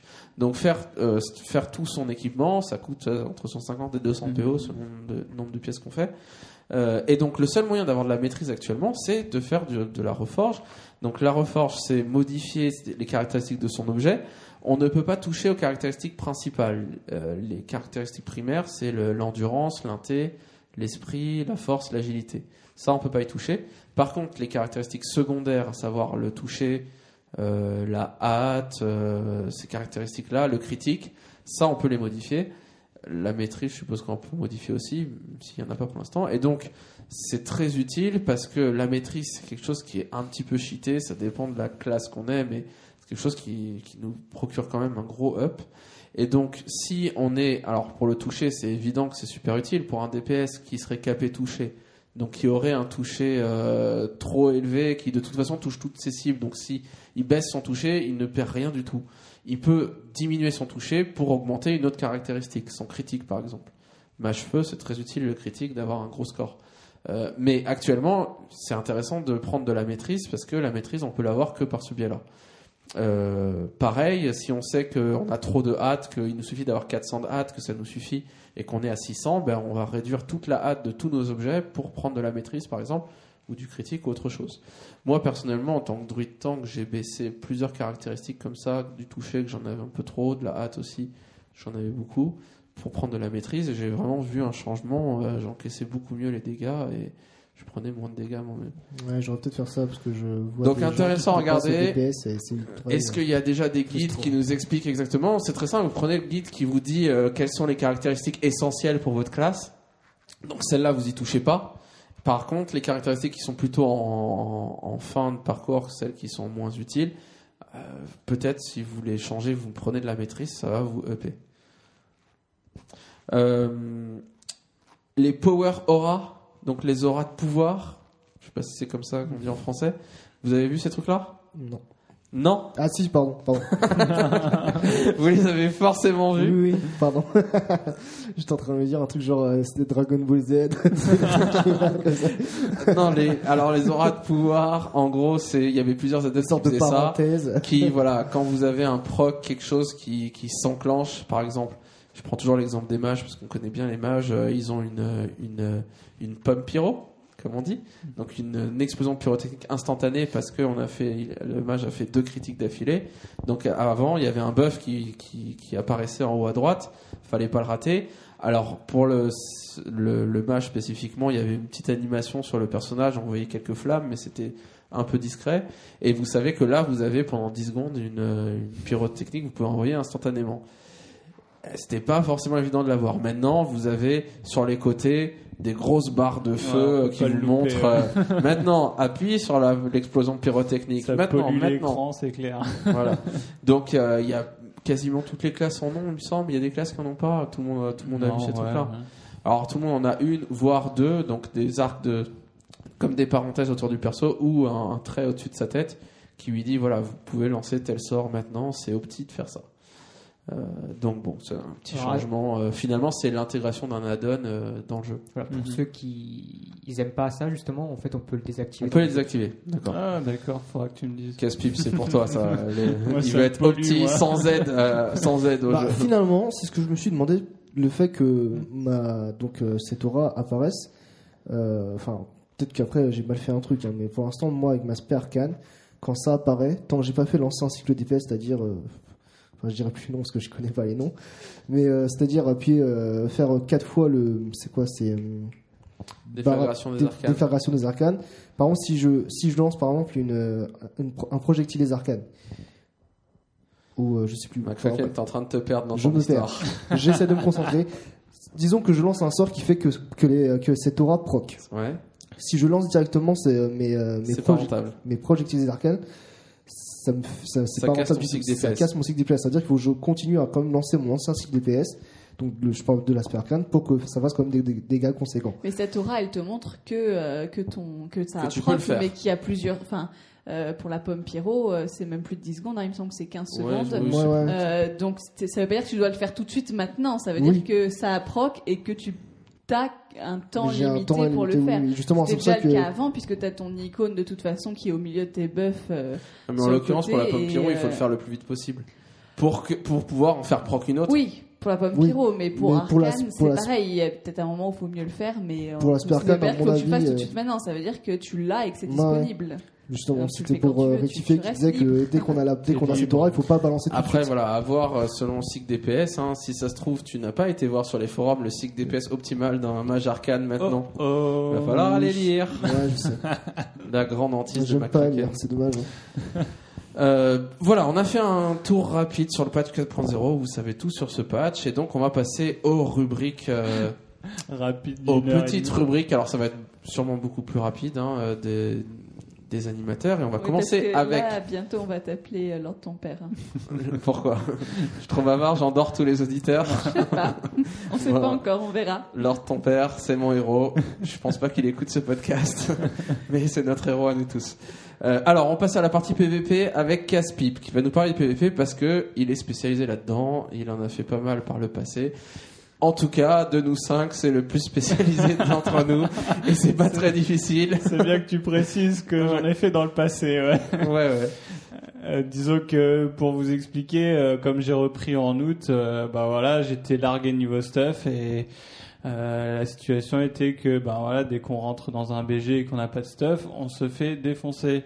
Donc euh, c'est, je suis pas non plus au courant de toutes les dernières nouveautés PVP, mais euh, je commence, euh, j'ai commencé comme tout le monde à regarder sur le net ce qui se passe, euh, ce que je peux améliorer, etc. pour me remettre à jour. Donc, justement, ça tombe bien, j'ai plein de fans de PVP autour de moi qui ont de, de bonnes expériences et je vais les faire participer un peu. Je sais que vous jouez pas beaucoup PVP et je vous demande pourquoi. Pourquoi les- est-ce qu'on joue pas PVP Voilà, que- quels sont les obstacles pour vous infranchissables pour vous lancer? La mort. La mort. Je suis mage, je meurs très très très très très vite. Alors je suis pas très douée non plus. Hein. Ça, Caris, elle est des moments de spécialisée pif paf le mage. Voilà, euh, parce que j'ai des moments de panique quand un voleur m'attaque et je sais plus quoi faire à part appuyer comme une bourrin sur toutes mes touches en espérant qu'il se passe quelque chose autre que la mort, ce qui arrive jamais. Euh, donc ça m'a pas mal freiné, surtout les arènes à l'époque où ça a commencé. Ouais, ouais, On a ouais. fait des arènes et voilà, je mourrais plus vite. euh, enfin, ça se lançait, j'étais morte presque quasiment quoi. Ah bah, c'est un bien. petit peu frustrant pour moi. A- Mais je m'y remets un peu puisqu'il y a des hauts faits. Exactement. tu es remotivé les fait hauts le faits. moteur de la vie de Caris. Eh bien, je pense qu'il y a beaucoup d'auditeurs qui te comprennent. D'autres raisons pour vous autres? Alors, pourquoi pas PVP Moi, si, je suis PVP, mais je suis mauvais. Alors, je cherche un master PVP pour m'enseigner l'art du PVP. Un maître Yoda du... Maître Yoda. des que, euh, du- durant mon leveling, euh, j'ai eu un peu cette rage en moi euh, de- d'être la cible, euh, d'avoir une d'avoir une déquest sur moi. euh. C'est-à-dire euh, s'amuser à me camper pendant que je faisais mon leveling, etc. Et j'avais un peu cette rage et je me Ouais, suis pendant longtemps, on a vraiment cru qu'il y avait une quête journalière côté Alliance euh, qui disait tuer McCracken une fois par jour parce qu'il passait son temps à mourir, tout le temps tué par des Alliances. Euh, et donc du coup, euh, j'avais un peu cette haine contre l'Alliance. Euh, maintenant, enfin oui, je l'affirme, je suis pour la Horde et euh, je, je, je me tâte encore à jouer au Wargame, mais juste pour, pour tester cette nouvelle race, je- j'essaierai, mais je déteste l'Alliance. et Ouais, euh, bon, moi j'aime bien l'Alliance. hein. Euh, ne perdons On a pas la perdu moitié de nos 50% auditeurs. nos auditeurs. je Merci, rigole. Mac. je rigole, non, mais c'est juste que pour dire que bon, en PvP, euh, finalement, comme j'ai fait que du living, enfin forcément pour faire que du PvE que j'ai- commencé très très tard, je- j'ai une faible connaissance du PvP, je sais pas comment jouer, je sais pas comment j'aimais, je sais pas. Ouais, et puis en arène, tu te fais défoncer aussi par des hordeux. hein. Mm, Ouais, je, pense- je pensais pas Par tout le monde, quoi, disons-le. Par tout le monde alors. Eh bien, c'est normal. quand on quand on n'a pas fait beaucoup de PVP, c'est ce qui arrive. Alors, euh, il y a d'autres euh, facteurs de frustration, je pense, dans le PVP. Euh, c'est aussi, ben voilà, on arrive avec le pick-up et puis on n'arrête pas de perdre. Ou euh, on ne sait pas trop comment s'y prendre en BG. on gagne, mais on etc. sait pas trop comment on a gagné. Voilà, c'est un peu le zerg, comme on appelle. Les ergs. Les zergs. Donc, euh, bon, déjà, faut savoir qu'il y a trois types de PVP. Euh, PVP sauvage, qui est plutôt euh, le fun, euh, voire le sadisme. Euh, PVP, donc en champ de bataille, et PVP arène. Le champ de bataille favorise plutôt euh, les grands groupes et donc la stratégie, puisqu'il y a des, objectifs à privilégier sur le, frag, euh, les kills, alors que, euh, bien sûr, l'arène favorise la maîtrise de, sa classe et la connaissance de l'ennemi. Ce qui vous permet en fait de choisir un peu. Il y en a certains qui, préfèrent le côté purement stratégie, d'autres qui aiment bien le, les combats rapprochés, l'arène, etc. Euh, donc les petites choses à savoir euh, qui, qui freinent les joueurs euh, souvent, c'est euh, le PVP. euh, c'est horrible quand on joue seul. Je veux dire, c'est vraiment, euh, je sais pas, imaginez-vous faire un donjon seul, c'est pareil quoi. Il y a, y a aucun intérêt. Et c'est souvent ce qui freine les joueurs, c'est d'être en pick-up tout seul. Et donc, il est important en fait de trouver soit dans votre guild, soit, des gens que vous connaissez bien, et de jouer ensemble. C'est ça qui va vous motiver, et c'est aussi ça qui fait avancer les choses dans un champ de bataille. En gros, euh, ben, seul, vous n'avez pas beaucoup de pouvoir de faire changer euh, un cours de bataille. Ensuite, euh, voilà, je relis mes notes. voilà. Donc, le PVP, en fait, n'est pas si différent du PVE qu'on pense. Euh, c'est simplement que c'est un art de jouer qui est euh, qu'il faut réapprendre. C'est-à-dire que on ne joue pas du tout de la même façon dans l'un et dans l'autre. Mais les deux, les deux genres, en fait, euh, ont quand même des similarités dans le sens où euh, il faut euh, apprendre son rôle en PVP. Il faut apprendre. Euh, je veux dire, je vois beaucoup de, gens qui se lancent juste, qui balancent un peu, euh, euh, qui courent partout, qui balancent leur, leur spell un peu n'importe comment et qui espèrent que ça va faire quelque chose. Eh bien non, comme en PVE, chaque classe a un, objectif, soit de faire du DPS, soit d'être en soutien. Euh, Il y a des, des règles à savoir et à respecter. Euh, Imaginez-vous euh, simplement ben, qu'en PVE, tout d'un coup, un rock commence à aggro tout le monde ou euh, un, mage essaie de tuer euh, un, mob à coups de mouton, euh, ça ça n'a pas de sens. Et pourtant, en PVP, ben, on retrouve des choses qui, qui sont complètement contradictoires avec les règles de stratégie et d'efficacité. Et euh, ces gens-là, en fait, ne savent tout simplement pas euh, quel rôle prendre et quelle est leur place. Donc, Je euh, me retrouve bien dans ce que tu dis, hein. à foncer dans le tas et à cliquer sur n'importe quoi et, voilà. et à tenter un cycle DPS parfait de PVE et à me Ouais, faire défoncer et à pas comprendre pourquoi. Voilà. Et c'est ça, en fait, les obstacles euh, aussi à- au plaisir qu'on peut avoir du PVP, c'est de pas savoir euh, où se placer, quoi faire, quel rôle on a, euh, d'éviter euh, les, les, les choses classiques. Je vous donne un exemple tout bête. euh, les champs de bataille sont souvent euh, des, des champs de stratégie, c'est-à-dire qu'il y a un objectif et l'objectif n'est pas forcément de tuer le plus de gens. Euh, c'est de récupérer un drapeau, tenir une position, euh, capturer une position, etc. Et, euh, et c'est là que, par exemple, l'action devrait euh, se, se concentrer autour de ces points-là. Or, on voit toujours des gens au milieu, ou alors euh, des gens en groupe qui commencent à courir vers un point et il suffit que n'importe quel ennemi passe entre travers leur chemin, hop, ils descendent tous de monture et ils se retrouvent au milieu en train de le taper. Alors Ouais, que finalement, ça.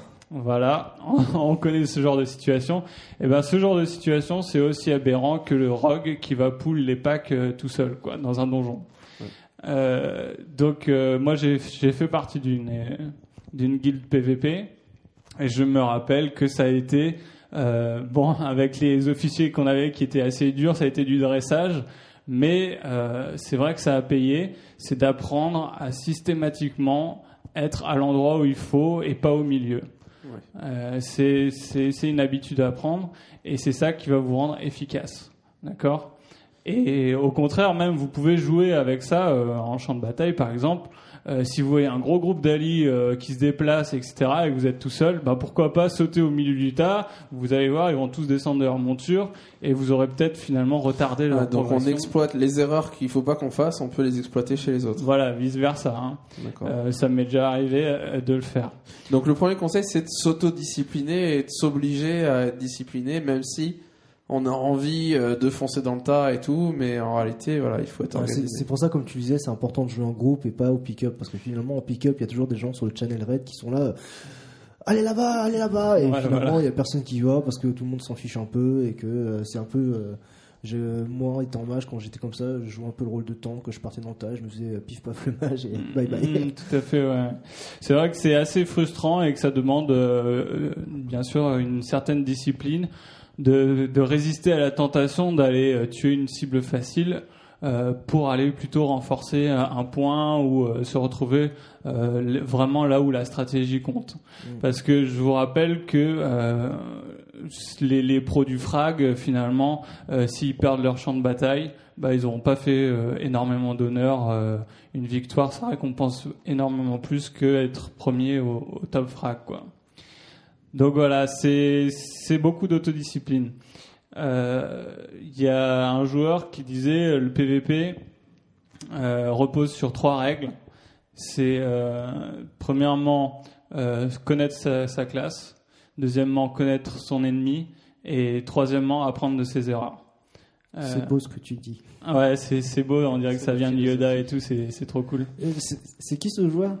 Ah bah je sais pas, sur euh, le pauvre, je peux même pas le citer. Un mec. Ah, Euh, donc euh, je te retrouverai le nom la prochaine fois. d'accord. Bah, Au pire, s'il écoute notre podcast, il nous fera signe. Il se manifeste. Il se manifeste. On va avoir 10 personnes qui vont dire c'est moi, c'est moi, mais non, c'est moi. Donc euh, c'est vrai que voilà, quand on a été habitué au donjon et de se dire bah il faut tout que je réapprenne, bah ça peut euh, refroidir certains. Et pourtant c'est ce qu'il faut pour le PVP. Et euh, ça, il y a une récompense à la clé, c'est euh, bah, une fois que vous connaîtrez bien ces choses, euh, vous allez pouvoir vous aussi poutrer tous ceux qui, qui vous poutraient avant, tous les petits qui débutent, etc. Vous, vous serez de l'autre côté. Et, euh, et c'est tout aussi jouissif, je dirais, que euh, de, de tuer Arthas euh, si vous avez gagné un champ de bataille très serré, etc.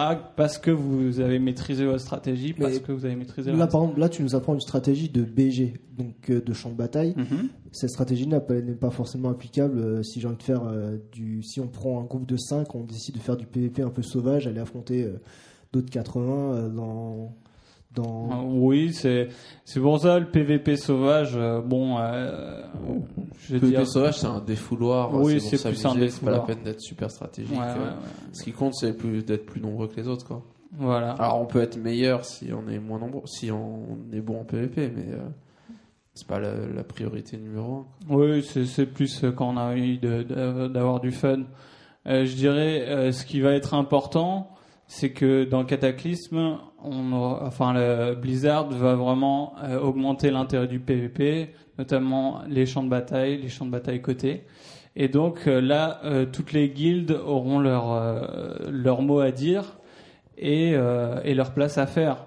Donc c'est un peu le moment d'aller vous entraîner si vous n'êtes pas au point sur les champs de bataille, sur les objectifs, etc. De vous entraîner. Et pour l'arène, bien évidemment, euh, de, de vous entraîner également euh, pas mal à- au duel avec différentes classes pour euh, apprendre à bien connaître votre classe et bien connaître vos ennemis. Mais tu sais qu'en disant ça, ça nous fait de la concurrence. Hein. Bah évidemment, mais s'il y a personne en face, euh, en même temps, c'est moins pimenté, c'est moins sympa. Donc, euh, je voulais parler euh, en fait euh, à chaque podcast euh, d'une classe en particulier et donner un peu de justement de, de conseils et pour euh, connaître la classe et mieux la jouer. Et euh, en pensant à toi, McCracken, Merci, je merci, suis allé merci. chercher Ah, en fait des mages. astuces sur les mages. Alors euh, plutôt que vous, tout vous énumérer, parce que j'ai pas non plus joué beaucoup mage, euh, je connais un peu, mais euh, je suis allé chercher sur le net en fait plutôt des, des bonnes références pour que vous puissiez les consulter. Et je suis tombé sur un, site euh, extrêmement bien fourni et très utile pour les mages en PvP. Et c'est tout bête, c'est www.wo-mage.com. Et sur ce site, euh, donc vous allez apprendre euh, bien sûr l'utilité de chaque sort, les combos que vous pouvez faire en PvP, les, stratégies de déplacement. Euh, par exemple, vous savez que pour un mage, c'est essentiel de toujours garder la distance avec l'adversaire. C'est un peu la force du mage. Et, donc, euh, comment euh, courir tout en lançant des sorts en arrière, etc. Utiliser également correctement vos des, macros qui vont vous simplifier la vie et vous rendre plus efficace. Euh, sur ce site, vous allez trouver aussi également euh, une chose euh, intéressante que je je connaissais pas trop avant. Vous avez tous vu en fait qu'il y a une option où on peut focaliser un joueur en cliquant sur son portrait, euh, définir une focalisation. Je sais pas si vous l'avez déjà utilisé. Ouais, je voyais pas à quoi ça servait. Mais... Voilà, moi non plus, euh, je voyais pas trop l'intérêt.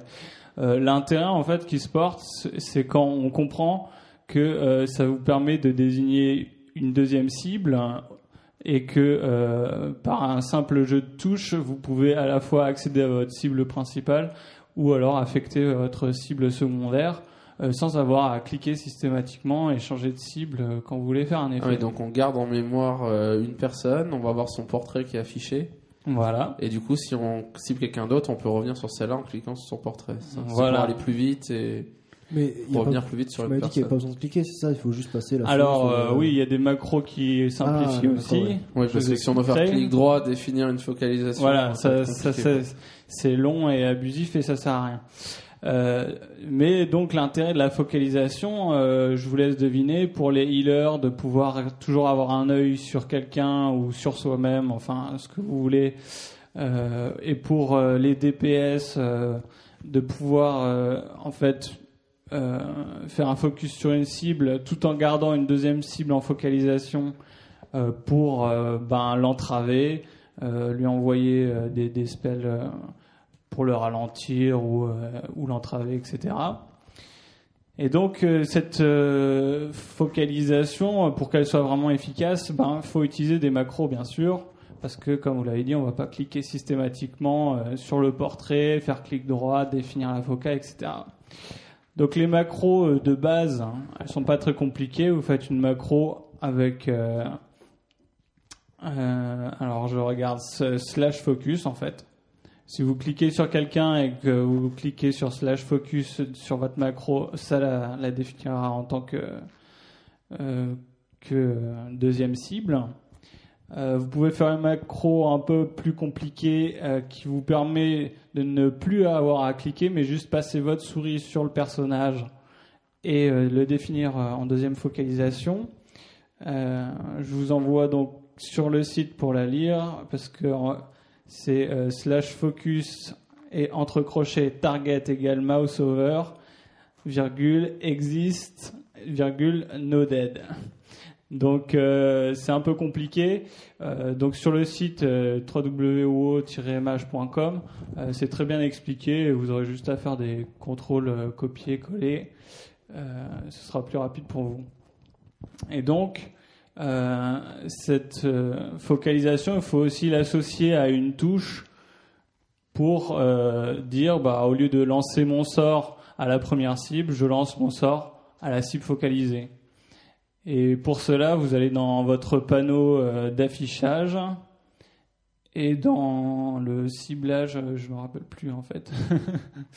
vous avez euh, donc un, petit menu déroulant pour vous demander quelle touche vous voulez utiliser pour cibler votre cible focalisée. Donc vous avez le choix entre mage, contrôle ou alt. D'accord, donc ça permet de tout automatiser finalement pour passer, pour prendre une nouvelle cible et revenir sur la première en. Ah, voilà, en fait, on n'a même plus besoin de revenir euh, sur la première. On a une touche pour euh, définir notre focalisation et une touche pour la cibler. Voilà. Donc un exemple concret pour être plus clair. Euh, je suis un mage. Euh, je vais commencer à DPS une personne. Mais en même temps, j'aimerais maintenir en mouton un deuxième gars et surveiller quand, il, il peut- quand son chip s'enlève, etc. Donc ce deuxième gars, je le définis en focalisation grâce à ma macro. Et ensuite, ben, j'aurais plus besoin de faire l'aller-retour avec ma souris pour euh, continuer le chip. C'est-à-dire que je continue à DPS ma première cible. Et dès que je vois que sur euh, le portrait de ma focalisation, ben, il est plus chip, j'ai juste à appuyer sur Alt chip ou Mage chip, suivant ce que vous avez défini comme, euh, comme moyen, tout en continuant à DPS le premier gars. Quoi. En gros, Mais ça sert en PVE aussi. Ça peut servir en PvE, tout à fait, ouais. Génial. Pour les, pour les healers, pour les, enfin, vous en trouverez Ouais, faire votre des moutons en. PVE, revenir refaire un mouton, euh, Euh, oui, aussi, tout à besoin fait. de recibler, on reste sur sa cible. Bonne idée. Donc voilà cette fonction que je ne connaissais pas non plus avant, qui est très bien expliquée sur ce site. Donc euh, voilà, pour finir, je voulais parler un peu de des nouveautés de Cataclysme, comme on a comme on a vu en en PVP, va y avoir du changement. Et le majeur, c'est le champ euh, de bataille euh, côté. À savoir que euh, ce qui va se passer, c'est que chaque semaine, un champ de bataille sera défini comme champ de bataille côté. D'accord? Un peu comme les appels aux, armes actuels. Et ça changera chaque semaine. Ces champs de bataille-là, vous créez un raid pour rentrer dedans.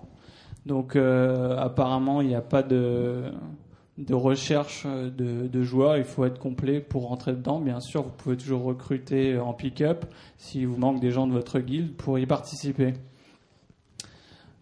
Euh, donc, ce qui va se passer, c'est que euh, ces champs de bataille euh, auront un peu le même système que les arènes. Si vous les gagnez, vous allez augmenter votre cote et obtenir des points d'arène. C'est une alternative que Blizzard offre maintenant pour euh, les joueurs qui aiment bien la stratégie plutôt que les combats rapprochés des arènes, qui préfèrent les, les champs de bataille. C'est donc une option qui leur est offerte pour pouvoir atteindre les meilleurs stuff arènes euh, sans avoir forcément besoin de faire des arènes. Euh, le truc, c'est que si on, perd un champ de bataille, eh bien, on, on ne perd ni notre côte ni de points d'arène. Et Ça peut baisser, il me semble. Ça Alors, peut baisser, il me euh, semble, justement, j'ai lu que si on perdait contre une équipe qui a une cote inférieure à nous, on pouvait perdre euh, un petit peu. Ah, Légèrement. euh, moi, je je sais pas. Moi, j'ai, lu que ça baissait pas, que ça montait tout le temps, Mhm. mais que si on perdait contre une équipe qui avait une cote bien inférieure, euh, ça pouvait baisser légèrement. Mais Ah, c'est très chose que- possible. qui se précisera, je pense, après. Euh, L'explication que, que j'avais eue en fait de ce système, c'est que Blizzard est bien conscient que en, en grand groupe de 10, 15, euh, etc., euh, un joueur seul a, a moins d'emprise sur le match et donc c'est un peu moins de sa faute si euh, il tombe sur une équipe un peu nulle qui se fait avoir, etc. Donc, euh, pour ne pas pénaliser les, les défaites, Blizzard euh, pénalise moins. Euh, par contre, euh, bien sûr, on, on ne gagne pas de points d'arène, alors que si on fait des arènes et qu'on a une mauvaise côte, ben on en gagne toujours. C'est un peu la contrepartie, quoi. Donc, des questions? Non. Est-ce que, alors, j'ai lu Si- que, je sais pas si tu- je suis pas sûr que tu l'as dit, que il n'y a pas tous les BG qui vont être concernés. Pas le terrain. Alors, il y aura pas. Alors, bonne question. En fait, euh, ils vont réduire les BG euh, de 40 joueurs de chaque côté à 25 joueurs de Ah, chaque d'accord. côté. Donc l'Alterac 40, c'est fini. C'est Euh, ça ouais. En fait, euh, Ou non, ça sera pas en côté. euh, quand il est coté, il passe à 25 au lieu de D'accord. 40. Qui ça, c'est permet, euh, si vous avez un rooster raid de- dans une guilde de 25, ben, vous pouvez euh, passer euh, normalement. Est-ce que, par exemple, euh, je sais que quand on avait déjà testé, euh, qu'on voulait faire un BG donc à 10, et en fait, euh, le BG ne prenait que 5 personnes. Est-ce que le, le groupe va s'étendre? Ça veut dire est-ce qu'on pourrait y aller à 15, est-ce qu'on pourrait y aller à 20, 25 Alors, euh, ce qui se passe, c'est que pour les BG classiques euh, non cotés, euh, ça restera un peu comme ça. Il y aura toujours le moteur de recherche aléatoire, etc. Mais si vous vous inscrivez à, euh, à au BG coté de la semaine, Là, à 15, euh, 25. vous, voilà, vous, vous le faites contre des équipes en face. Vous êtes sûr d'avoir une équipe en face déjà. Mais, mais, mais ça, ça veut dire que on est, ce sera du pick-up obligatoire ou s'il y aura quand même un mode d'aléatoire pour les. Il n'y aura pas de, de recherche il n'y a réellement. pas de recherche, c'est ça. Donc c'est vraiment Il n'y a faut pas de recherche. Moi, il chacun faut- était aux toilettes quand il l'a dit. Ce qui se passe, c'est Donc il faut vraiment prendre des pick-up euh, comme ça ou avant le Finalement, boss C'est ça. Faut Ouais, organiser voilà. son groupe en fait. Soit tu es en guild, soit tu prends des pick-up, soit tu fais Comme les deux, arènes, etc. Ouais, un Comme peu les comme arènes. Les tout à arènes, il n'y a pas de recherche de personnages Tout à fait. Faire des arènes comme ça en On pick-up. devra signer une charte comme quoi, euh, oui, on monte un groupe 25. euh. voilà. Alors ce que j'ai lu aussi, c'est que euh, ils vont euh, aussi unifier, ils vont aussi unifier en fait toutes les toutes les zones européennes à ce niveau-là, et euh, que euh, donc euh, on aurait beaucoup plus de, de personnes dans la file d'attente euh, grâce à ça.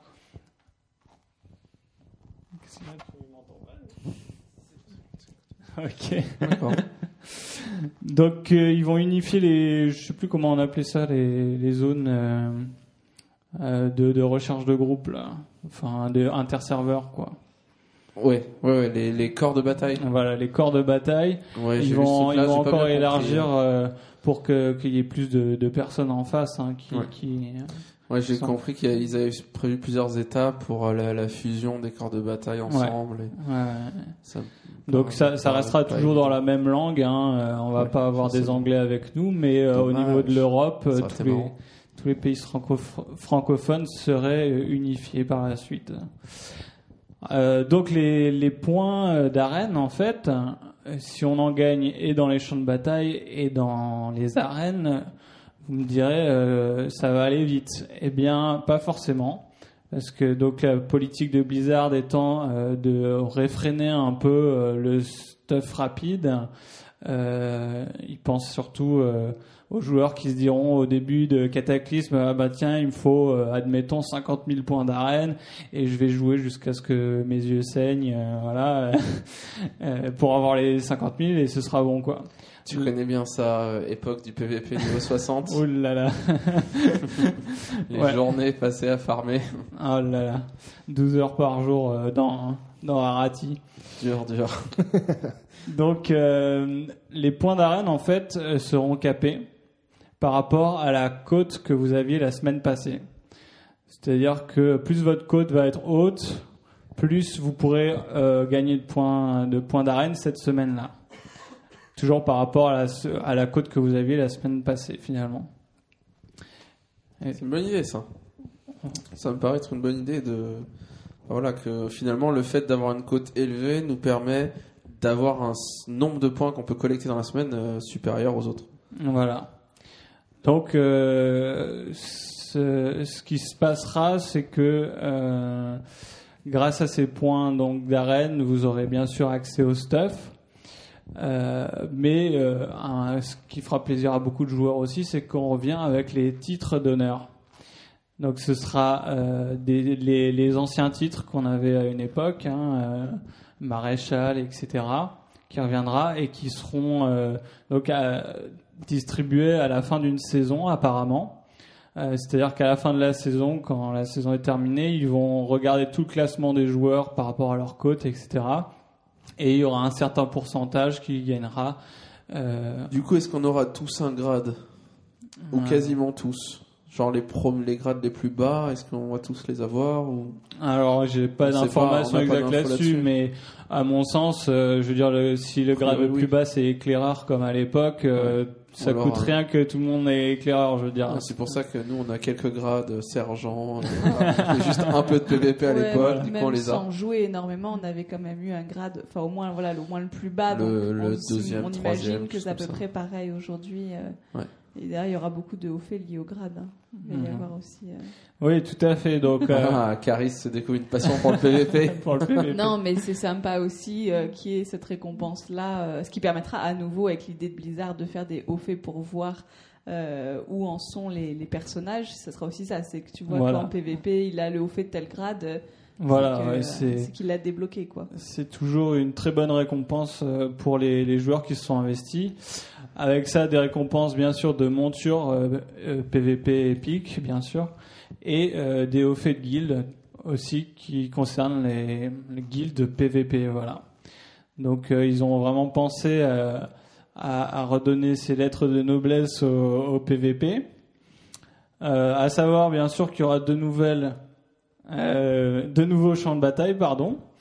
Euh, un, en fait, un, un champ de bataille qui s'appelle Tolbarad, qui euh, est un mixte entre le concept de joug d'hiver et de Keldanas, pour euh, ceux qui se souviennent. Euh, C'est-à-dire que, comme le joug d'hiver, on aura euh, euh, un appel toutes les euh, deux heures ou je ne sais quoi, euh, pour que les gens viennent euh, contrôler euh, cette île. Euh, apparemment, euh, Blizzard tire des leçons de, du joug d'hiver euh, où le problème majeur euh, consistait à ce que tous les joueurs étaient en défense et restaient euh, tous en bloc euh, dans le fort. Donc là, ce serait plutôt une capture de points pour dispatcher un peu les gens et qu'il n'y pas un énorme bloc infranchissable à un certain point. Et entre ces temps de, de bataille de, de PVP, il y aura une zone avec des quêtes, etc., où joueurs de l'Alliance et de la Horde se, se fréquenteront, et donc il y aura beaucoup de PVP sauvages. euh. Ce qui permettra de continuer le PVP après le PVP. Quoi. Voilà, c'est un peu Le ça. souvenir de Keldanas au début, c'était ça, quoi. C'est le moindre geste de travers d'un des, Et tout le monde joueurs s'entre et- dessus. Voilà, C'était il- génial, suffisait d'un coup de baguette mal placée et c'était foutu, quoi. Voilà, tout à fait cette tension cette euh, permanente, ouais. Voilà. Et c'est sympa parce qu'en plus, comme c'est des îles, euh, enfin voilà, ça, on retrouve un petit peu ce, euh, ce huis clos. euh, Ouais, oui, c'est vrai, ouais, tout à fait. sympa, je trouve. Et donc, euh, plus classiquement, ils vont rajouter également un champ de bataille type goulet, en fait, capture de drapeau, que vous pouvez déjà aller découvrir sur YouTube. Certains joueurs ont déjà un peu montré le champ de bataille, hein, très classique, de fort, de drapeau.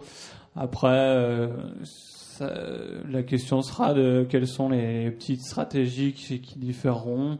Il y a une rivière qui traverse au milieu du terrain. Est-ce que ce sera vraiment euh, un, un élément stratégique ou pas? Bon, avec toutes les capacités des Death Knight euh, et tout ça à traverser l'eau, je ne sais pas si ça aura un réel impact. On verra bien. Il s'appelle comment celui-là de BG Tu le sais? Je l'ai pas noté sur ma feuille.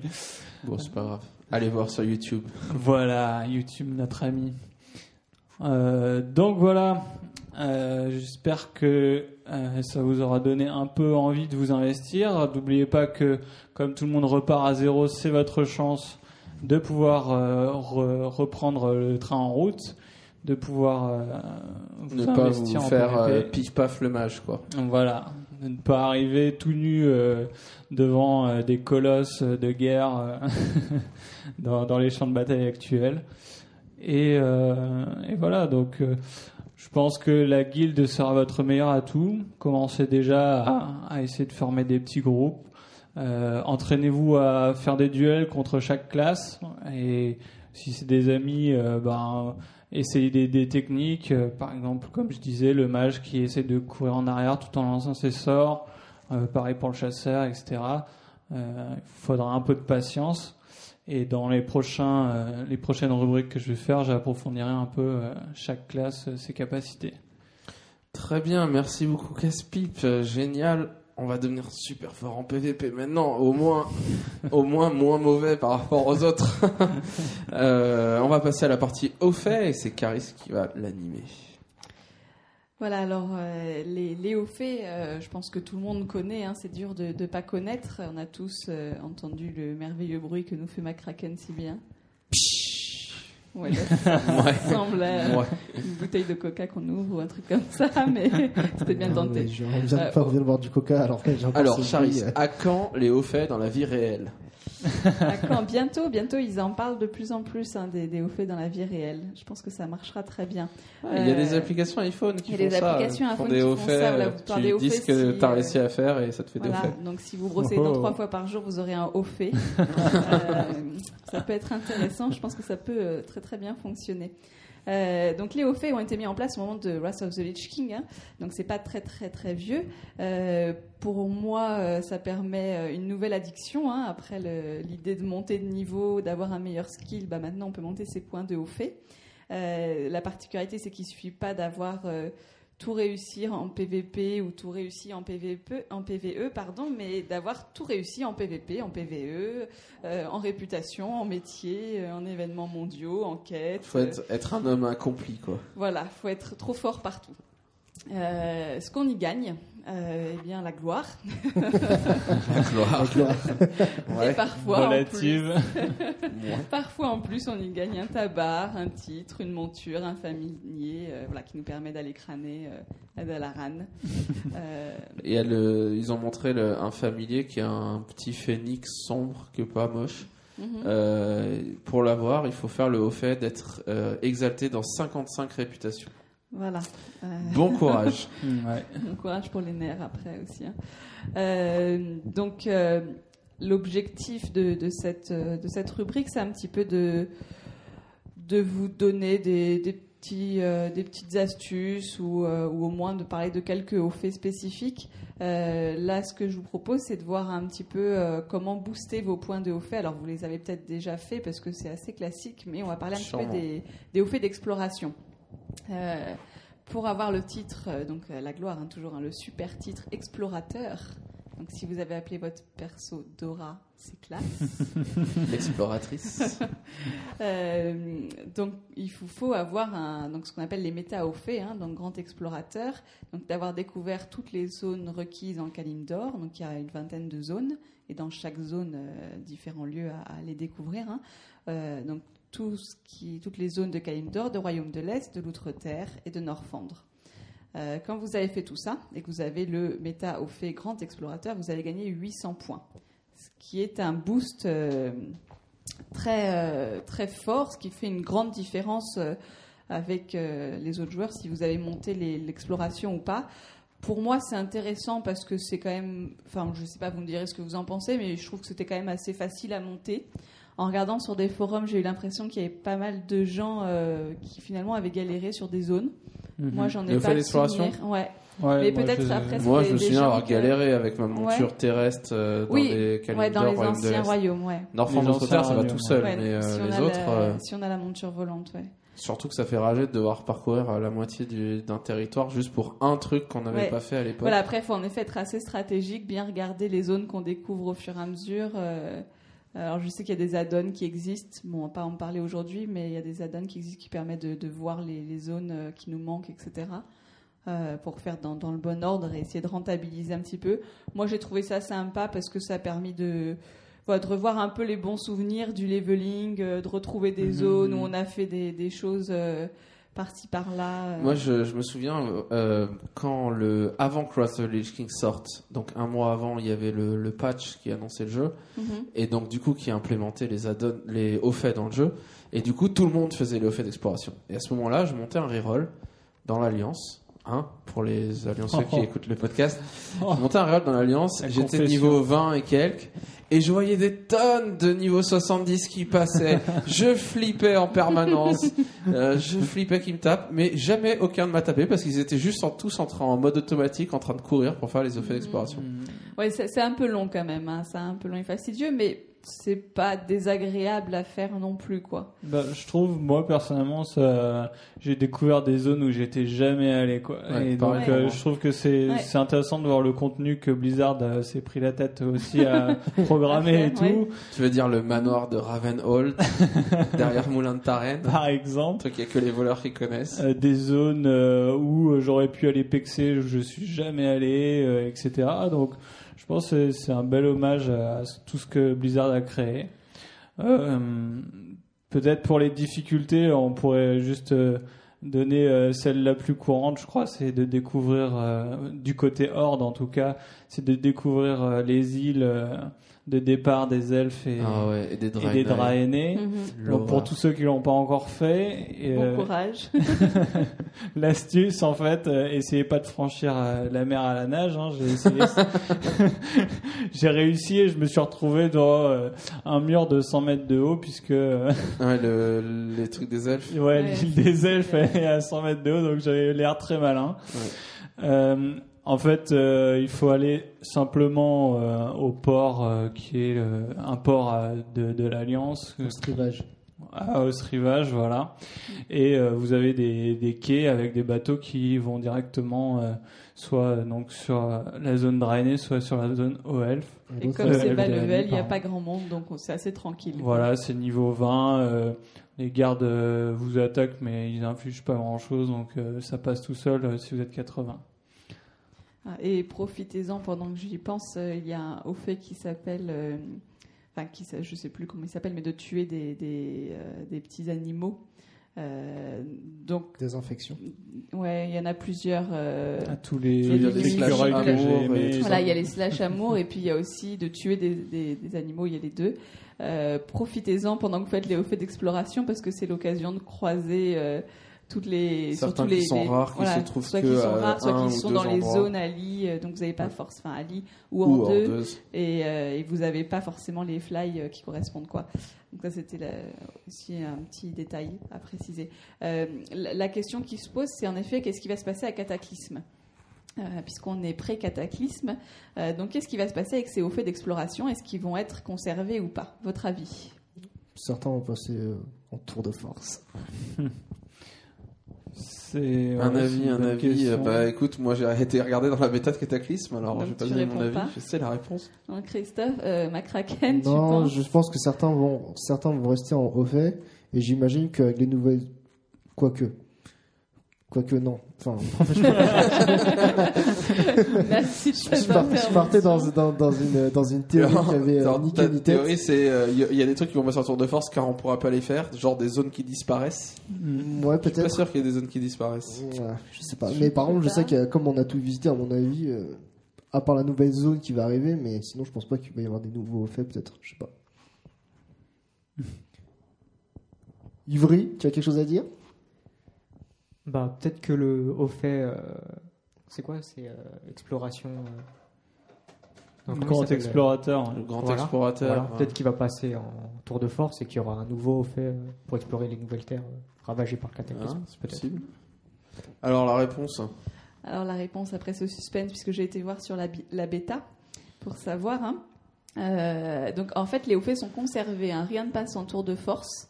Euh, donc il y aura euh, l'exploration au royaume de l'Est, Kalimdor, Outre-Terre et Norfand restent identiques, ça bouge pas.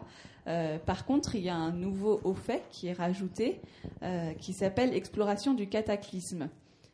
Dans ce haut fait, il y a plusieurs sous-parties. hein, c'est un petit peu comme l'exploration au royaume de l'Est. Notamment, il y aura des nouvelles zones à découvrir, donc avec le même fonctionnement que les, les autres hauts faits. Euh, donc c'est toutes les nouvelles zones qui sont euh, qui Donc sont, les 5 euh, nouvelles les zones, six euh, nouvelles niveau zones. 80-85. 6 puisque la, la zone PVP compte hein, comme une zone à découvrir. Solbarad. Donc il y a euh, Ijal, Tréfond, Uldum, Haute Terre du Crépuscule et Vagir. Je vous ferai pas euh, l'affront de vous demander où est-ce qu'est chaque zone. Non, c'est pas la peine. Il y a des géographes parmi nous. euh. Donc ça c'est le, premier euh, au fait qui se rajoute dans, enfin les premiers au fait qui se rajoutent dans l'exploration du cataclysme. Alors il y a aussi euh, ça correspond un petit peu à ce que disait Yuri. hein, il y a il y a ce qu'on appelle l'étendue, le au fait qui s'appelle l'étendue des dégâts. Et donc là c'est d'explorer dans Kalimdor et dans Royaume de l'Est des lieux qui ont été touchés par le cataclysme et qui ont été bouleversés par le cataclysme. Euh, Est-ce que vous avez une idée d'un d'un Par exemple exemple, euh, les taris de la, la grande faille là qui coupe les taris dans deux. Ouais. Ou les La- mille pointes euh, qui sont englouties.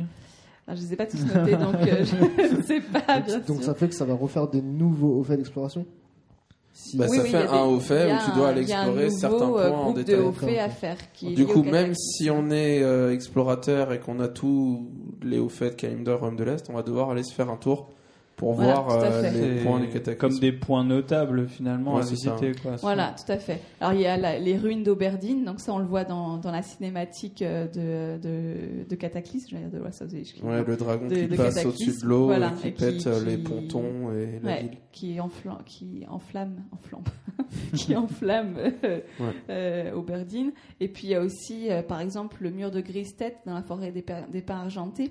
Est-ce que vous savez ce que c'est ce mur? Bah oui. Je l'ai Bah toujours oui. vu, ouais, mais. Alors, les nouveaux joueurs là, le mur de grise tête. les, les petits genoux. Non, pas d'idée Je réfléchis. Dans la forêt des pins argentés au sud Ouais, c'est au sud, c'est le mur de. de grise tête, ouais. D'accord. Mais si vous avez pas vu ces deux grandes portes, on sait pas ce qu'il y a derrière et pendant des années on s'est demandé ce qu'il y avait derrière et Et alors, Ceux qui connaissent se passe l'histoire de derrière Warcraft, ils savent que dans la Casse-pipe forêt dit des rien, pins mais en fait. C'est là où il y a l'avenue des orques. dans la et- forêt des pins orques. argentés, il y a des Worgen Non. qui Ah, sont déjà voilà. là. Donc c'est en et fait derrière le mur, de. Tête, Il y a les ruines de donc qui sera la D'accord. zone de départ des Worgen. Ah, C'est pour ça que voilà. Ombre Crow est envahi de Worgen. exactement. D'accord. Voilà, un petit peu. Donc il y a voilà, plusieurs zones comme ça clés qui sont touchées par le cataclysme qu'il faudra aller visiter et qui permettront d'avoir ce au fait euh, l'étendue des dégâts. Euh, un autre au fait qui, comporte l'exploration du cataclysme, alors c'est deux, deux autres au faits qui restent, hein, euh, qui s'appelle Du cœur de l'enfer, je te frappe. Alors, Est-ce que ça vous dit quelque chose comme ça? Non? Euh, donc c'est, alors on n'en sait pas beaucoup plus. hein. Euh, Le détail, c'est de vaincre le requin baleine en Valgir, malgré ou parce qu'il ne rapporte aucun butin. Donc voilà, je pense que ça va être juste un petit trip euh, Bon, euh, qui se sont faits chez Blizzard. Et le dernier, c'est fallait pas rester dans les flammes. Donc c'est pareil, c'est se faire tuer par aile de mort. Donc, je sais pas trop en quoi ça va Pas dans consister. quelle occasion On va tous Voilà, rush il- dans le donjon, se faire se trouve, tuer. se Ouais. Ça se trouve dans il y elle de mort, il se balade un euh, peu partout et tu Ouais, peux il l'aggro doit y avoir et quelque one chose à shot. faire. euh, Ah ouais, Il d'accord. doit y avoir quelque chose à faire. On sait pas Euh, trop. Pour terminer un petit peu, euh, le, le grand débat, c'est euh, si vous n'avez pas encore fait les hauts faits d'exploration. C'est pas un débat, Le grand débat, non, pardon. le- c'est une évidence. une évidence pour certains. Alors, en même temps, j'en vois encore beaucoup, notamment dans notre guide, qui font les hauts faits d'exploration en ce moment. C'est vrai. Alors, est-ce que vous pensez qu'il faut faire les ex- hauts faits d'exploration si vous ne les avez pas fait aujourd'hui? Alors, vous allez me dire oui, parce que je vous ai dit que ça rapportait plein de points. Surtout pas, malheureux. Malheureux. Alors, pourquoi? Pourquoi oui, pourquoi non? Parce que moi, de toute façon, psychologiquement, je l'aurais fait. Donc, Ouais, euh, j'ai besoin de psychologiquement, il veut faire tous les hauts faits. lui. Ouais. Mais Ah. optimisation, Yuri, spécialiste de l'optimisation. Euh, à l'arrivée de Cataclysme, il y aura les montures volantes. euh. Exactement, les montures volantes au Royaume de l'Est et en Kalimdor. On voit les farmers. Ils veulent gagner du temps. oui, voilà, exactement. Donc, vous aurez dans un mois maintenant la monture volante euh, dans le royaume de l'Est et Kalimdor. Et même si c'était pas forcément désagréable de retrouver les bons souvenirs et les belles zones, c'était quand même long et On mettra juste. 10 fois moins de temps. Euh, Ouais. Donc, euh, je vous conseille à la rigueur, si vous voulez, euh, si vous avez l'occasion de faire Outre-Terre et Northrend, parce que vous avez la monture volante et donc c'est rapide, euh, et d'attendre pour le reste euh, Cataclysme. Ce qui vous permettra de faire en même temps les nouvelles zones, en même temps euh, le haut fait, l'étendue des dégâts, etc. Euh, et juste donc un petit, euh, petit détail pour finir.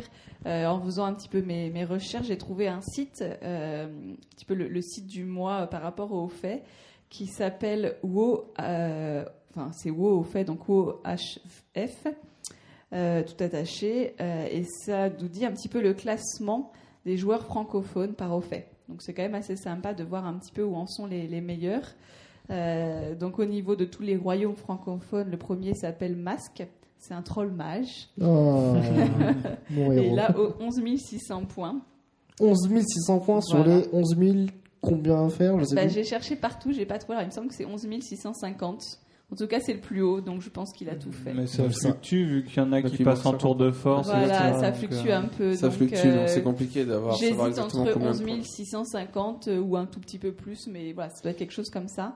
Euh, pour ceux qui sont comme nous sur le serveur de Garona euh, et qui connaissent bien Orobi, Ah, c'est mon héros. le héros de McCracken, il en est à 11 395. Maintenant, C'est je- le premier de notre serveur. Maintenant, je- je- un petit hommage. Je, je guette le channel à chaque fois pour voir euh, Aurevi qui fait une annonce. Oui, euh, qui veut faire les hauts faits? Et je serai là, moi, moi, moi. Et je... moi, pitié, je te dis Pitié, moi, s'il te moi, plaît. je te paye.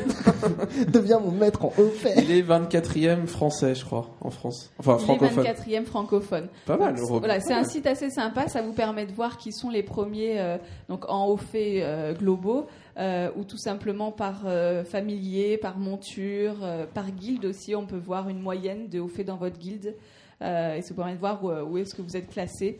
Euh, bon, sachant que si vous êtes en dessous de 10 000, vous êtes sûrement loin dans la liste. Euh, mais il ne faut pas désespérer. Et donc le premier mondial, euh, le premier joueur au niveau des hauts faits à 11 650 points. C'est un joueur de la Horde sur un, un serveur euh, de Taïwan. Et je ne pourrais pas Ah, vous c'est dire. euh, farmers, c'est normal. je ne pourrais pas vous dire son nom parce que c'est un nom euh, écrit en asiatique. Donc c'est euh, voilà, c'est. Écrit en asiatique. Enfin, je sais plus comment ça s'appelle. Euh, les, hein. les lettres euh, en asiatique. D'a- D'ailleurs, en parlant des, des hauts faits d'exploration. En, en parlant hauts faits d'exploration, je crois qu'il y a aussi le fait de tuer des, des, Oui, mais on, des on en monstres super mais pff, oh là là, il est horrible fait. On, On en parlera une autre fois, parce que là, euh, il faut parler add-on et compagnie, add-ons, Ok. etc. Voilà un petit peu pour ma partie euh, de ma partie au fait. Très bien, on passe à la partie add-on avec Yuri. Enfin, Alors, un petit add-on. Qu'est-ce que tu nous as trouvé comme add-on? Ah bah alors, euh, je vous ai fait une petite sélection de trois add-ons pour. euh, Trois. Ouais. Trois pour le prix d'un. Génial. Voilà, exactement. Donc en fait, c'est pour modifier l'interface des sacs. Donc c'est pas indispensable, mais j'ai trouvé que c'était très pratique parce que, bah, en fait, comme j'ai commencé il y a pas longtemps, j'ai trouvé que c'était pas mal. Euh, Moi, ça me gênait assez de voir euh, un sac ouvert à chaque fois. Ouais. Donc euh, j'ai cherché en fait un peu sur internet et j'ai trouvé ces add-ons. Donc, euh, alors déjà pour commencer, euh, le premier euh, s'appelle One Back 3. Donc la version que j'ai testée, c'est la version 3.3.12. Euh, Celui-là, en fait, il est assez simple. En fait, il vous ouvre euh, euh, sur une seule fenêtre, en fait, tous tous les sacs. Donc, il n'y a pas, a pas grand-chose à dire. En fait, il fait ce qu'on veut. En fait, il ouvre juste euh, tous les sacs en une seule fenêtre. C'est pas mal. Donc ça fait comme si on avait un gros sac. Voilà, ça? exactement. Euh, on peut modifier la fenêtre en dans les options, donc on peut mo- moduler, moduler euh, en fonction du nombre de colonnes, machin. Enfin, voilà. Et ce qui est pas mal avec cet add-on, en fait, il met en évidence les objets de différentes couleurs, enfin, c'est-à-dire vert, bleu ou épique. Donc du coup, il y a un petit encadré vert, un petit encadré bleu, pour, euh, Mhm. bien, pour mieux les distinguer. Tu l'as trouvé sur quel site Alors, Les add-ons, en Oh, fait, sur regroupent- Curse, non voilà, exactement. En fait, ils sont regroupés sur le site euh, Curse Gaming. Ouais. Quelque chose comme ça. Tapez Curse sur Google, C-U-R-S-E, E, et vous tombez dessus. Et c'est la plus grosse base de données pour les add-ons. Voilà. Euh, alors, cet add-on, il est pas mal en fait, mais euh, par rapport aux autres que je vais vous présenter, en fait, il est assez limité. Alors, ce- cet add-on-là, en fait, il fait que les sacs. Et si vous voulez la même chose pour la banque, il y a un truc qui s'appelle One Bank. Donc voilà. Ah. Et ça, ça va avec euh, One Bag Euh, Ça n'a rien à voir, c'est c'est un autre add-on. D'accord. Donc voilà. Alors ensuite, euh, le deuxième que je vais vous présenter, en fait, enfin les deux, les deux autres que je vais vous présenter, en fait, ils sont un peu identiques. Donc Bagnon et Arc Inventory. Donc euh, Bagnon B-A-G-N-O-N. Alors la version, euh, c'est la 2.15 bêta. Alors celui-là, il est pas mal euh, dans le sens où il vous présente donc une grosse fenêtre avec tous les sacs. Il permet aussi de consulter la banque à distance, mais juste consulter sans pouvoir. euh, Ah oui, donc ça, ça enregistre en fait ce qu'il y a dans Voilà. ta banque et tu peux regarder à distance ce qu'il y a voilà, exactement. Euh, il vous met une petite barre de recherche, ce qui fait que on peut retrouver un objet plus rapidement. Ouais. Donc euh, il vous euh, il vous grise les autres objets, et, euh, vous voyez celui en couleur tout de suite. Ensuite, euh, il montre le total de PO euh, de tous les personnages. Donc en fait, en gros, on peut savoir combien on a en tout. Ouais. Et un truc qui est pas mal aussi, euh, quand on passe le- la souris en fait sur un objet, donc il y a une petite, une petite fenêtre qui apparaît, et en fait on peut voir le total d'objets qu'on a en banque et, euh, et sur le personnage et sur les autres Et sur les autres aussi. voilà. Euh, donc, comme euh, OneBag, en fait, on peut moduler le- le- la fenêtre. Donc ça, c'est assez euh, sympa. Il est. Là, en fait, l'interface, elle est assez propre. C'est assez sobre, donc moi, j'aime bien ça.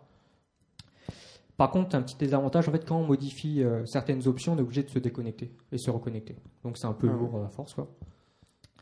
Alors ensuite, euh, Arc Inventory, la version que j'ai testée, c'est la 3.2.56. Ça, c'est énorme, non? C'est pas un truc énorme, Mark Ah, ça, Inventory c'est enfin, c'est celui que j'utilise en fait actuellement. Ouais, j'ai euh, utilisé ça, super, euh, super sympa. Donc en fait, comme euh, comme Bagnon, en fait, il, il permet euh, l'affichage euh, des objets au total, donc des personnages, etc. En fait, bon, c'est à peu près identique. Ce qu'il propose en plus, en fait, c'est le classement d'objets en groupe. Alors, euh, ça veut dire quoi en fait? C'est que euh, on peut, euh, par exemple, mettre dans un groupe que les objets de quête, que les équipements ou que les objets de métier, par exemple. Donc, moi, ce que je fais, en fait, par exemple, je suis calligraphe. Je mets toutes les plantes, les glyphes, tous les composants en fait qui permettent de faire des glyphes dans un groupe. Ce qui fait que quand j'ouvre mon sac, je vois les plantes dans un groupe séparé. Et il les trie automatiquement. Voilà, exactement. Ah, Par exemple, pratique, je, mets. euh, Tu veux dire que moi qui suis druide et qui ai 36 000 stuff, euh, un stuff tank, un stuff DPS, un stuff équilibre, un stuff heal, euh, PVP, je pourrais euh, faire des groupes de stuff? Euh, alors, je sais pas si on peut faire des groupes de stuff en fonction. Enfin, Je peux pas faire un groupe équipement. en tout Voilà, cas. exactement. Enfin, moi, c'est ce que j'ai fait. En fait, j'ai un groupe où il y a tous les équipements de, de, que, euh, qui ont de la valeur au moins vert, quoi. Ouais. Donc, euh, tous- tous les équipements se retrouvent dedans. Ouais. Tu peux séparer le stuff PvP du stuff PvE ou... Euh, je sais pas si. Enfin, j'ai pas essayé, mais euh, je pense pas. Enfin, il faudrait tester. Il faudrait tester. Donc, euh, donc euh, Arc Inventory comme euh, comme euh, enfin comme OneBag en fait, il euh, met en, en, en relief euh, les euh, les différents équipements de valeur. Il y a aussi la barre de recherche, ce qui est pas mal. Euh, donc, euh, moi, je trouve qu'il est pas mal dans le sens où euh, on peut créer ses groupes. Euh, on peut les activer dans les options, ce qui est, enfin dans l'interface, ce qui fait que euh, quand on met des objets en manque de guild, par exemple, on fait pas le bazar. Chose qui m'arrive assez souvent en fait. Ouais. Et Ouais, puis, c'est bien ça, parce que moi je me souviens retrouver la banque de guild euh, avec des milliers d'étoffes de lin, de laine, de machin dans tous les sens. Voilà. Et euh, par contre, l'inconvénient, c'est que la fenêtre, euh, la fenêtre, euh, enfin l'inconvénient en fait de Arc Inventory et de Bagnon en fait, il modifie la fenêtre justement de banque de guild et euh, et voilà quoi. Du coup, euh, quand on veut mettre des objets, c'est le bazar. Quand Ouais, quelqu'un qui a pas la donne, euh, Donc, du coup, ils nous vendent toujours un mois. Est-ce que tu peux trier ça? Parce que je l'ai mis En je sais fait, pas les autres te le voient pas comme Voilà, toi. exactement. En fait, c'est ça. D'accord. Donc l'avantage de Arc Inventory, c'est qu'on peut le désactiver, donc du coup la banque de guild reste propre. Ouais. Et euh, par contre, un, un inconvénient de Arc Inventory, c'est que euh, les fenêtres en fait prennent beaucoup de place. Donc même si on peut les réduire, Ouais, Ça- prend de la place, voilà. Quand Donc, j'avais euh, essayé, euh, mon écran il y en avait de partout. voilà. Donc euh, ça c'est un peu une chose que je regrette. Si elle pouvait, si la fenêtre pouvait avoir la même taille que celui de de, de l'addon Bagno ou OneBag, en fait, ce serait nickel. D'accord. Donc voilà. Très bien, bah, merci beaucoup pour ce- ces add-ons. Moi, je, on est plusieurs euh, peut-être à pas être trop adeptes des add-ons, mais moi, je, quand j'en trouve un qui vraiment me plaît et m'est utile, j'hésite pas à l'utiliser. Mais bon, Yori, notre spécialiste add-on, euh, va tester chaque mois pour nous des trucs extraordinaires, donner des idées, des choses à optimiser. Et en parlant d'optimisation, on va parler, passer à la rubrique trucs et astuces de McCracken. Les trucs et astuces du père McCracken. Et aujourd'hui, il va nous expliquer quoi? Comment faire du fric? Comment être cupide Comment être riche Alors, dans la couronne de glace, euh, donc vous savez qu'il y a plusieurs quêtes journalières à faire. euh, donc vous savez que vous avez 25 quêtes journalières par jour à faire. Alors là déjà on voit le niveau.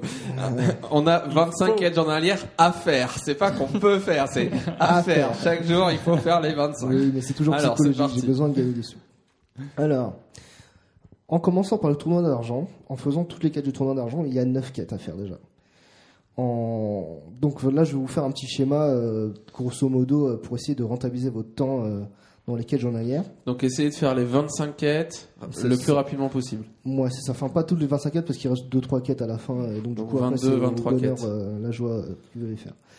Donc, du coup, en fait, ce qui est très important à savoir, pour, pour faire les, commencer les quêtes que je vais vous dire, il faudrait au moins faire le, avoir le haut fait de, de toutes les quêtes journalières faites dans la couronne de glace.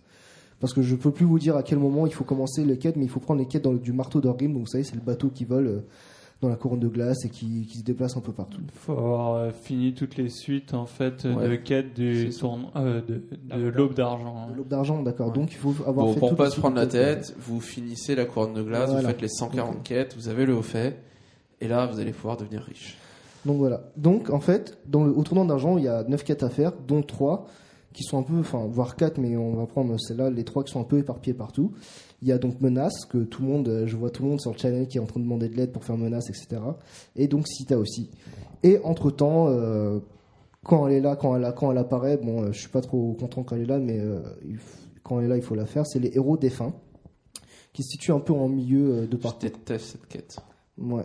Et donc du coup, sur le marteau d'Orgrim, quand vous avez fini donc toutes les quêtes du tournoi, excepté la menace, euh, menace Sita et les héros défunts, euh, vous pouvez les garder pour, pour continuer le parcours que je vais vous dire. Donc sur le marteau d'Orgrim, il y a 9 quêtes à prendre. En fait, il y en a 11 si je, me, si je compte bien. 10, 11, oui, c'est ça. Donc il y a la quête de PVP que vous pouvez prendre en complément, mais que, que vous ne pourrez pas faire dans la journée. Et euh, la quête que je prends jamais parce qu'elle me saoule, parce qu'elle est super longue à faire, enfin elle est longue à faire, c'est euh, la, neutraliser la peste. Alors, quand vous avez pris ces- du chaudron, machin. c'est ça, ouais. Mhm. quand vous avez Ah, pris ces horrible, 9 ça. quêtes, euh, commen- alors quand je dis quand, vous commencez, il faut enfin il y a comment dire, vous pouvez commencer par le nord ou le sud. Donc euh, commencer par le sud en, en commençant en partant de Dalaran ou en partant du tournoi d'Arlan.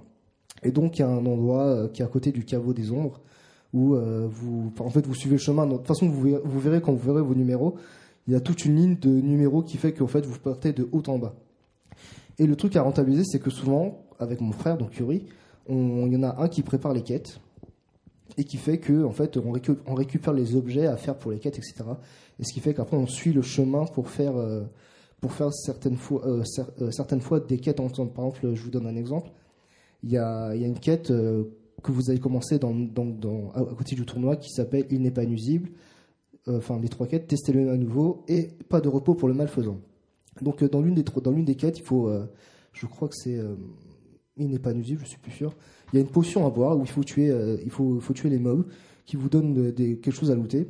Et quand vous avez fini la quête, il n'est pas nuisible, vous n'êtes pas obligé de tuer les 10 mecs parce qu'au fur et à mesure vous allez faire les quêtes, vous allez tuer euh, forcément les, les, 10, les 10 mobs. Donc vous pouvez aller jusqu'à euh, pas de repos pour malfaisant, qui est une carte de groupe qui est assez, assez sympa quand même. Donc après, vous vous, enchaînez en passant par menace, etc. Ensuite, il y a donc ces, ces- ces trois quêtes-là qui sont assez sympas si on est plusieurs qui sont que, euh, que l'Alliance reste aveugle, les héros défunts et attraper et lâcher. Si vous êtes plusieurs, c'est une quête que vous pouvez faire en parallèle. C'est-à-dire qu'il y a quelqu'un qui s'occupe de.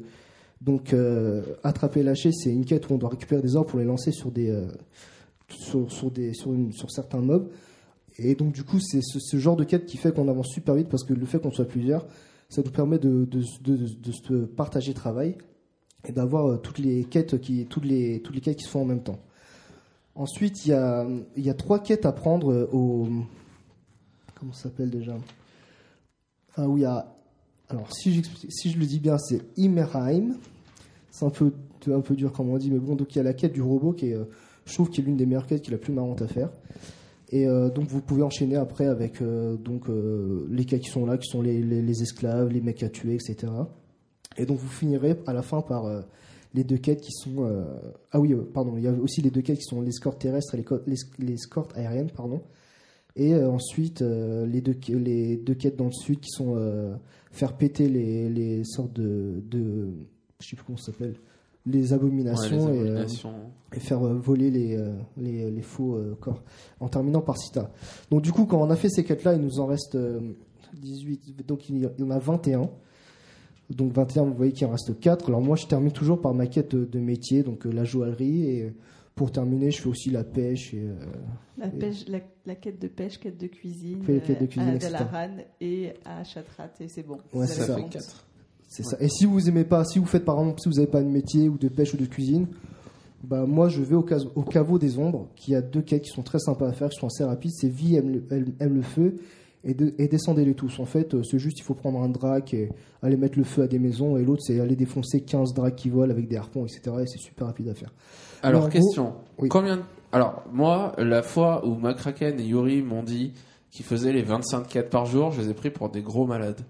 des gros fous parce que moi de ma vie depuis qu'il y a les quêtes journalières et depuis qu'on peut en faire 25 j'avais jamais fait 25 j'avais fait 10 maxi jamais plus de 10 et question combien de temps vous faites vous mettez pour faire les 25 quêtes à peu près Quand tu dis préparer ou faire? Non non les faire En gros, euh, une demi-heure quoi. une demi-heure 30 Et minutes euh, moi je sais que quand je l'avais fait tout seul, et les préparer?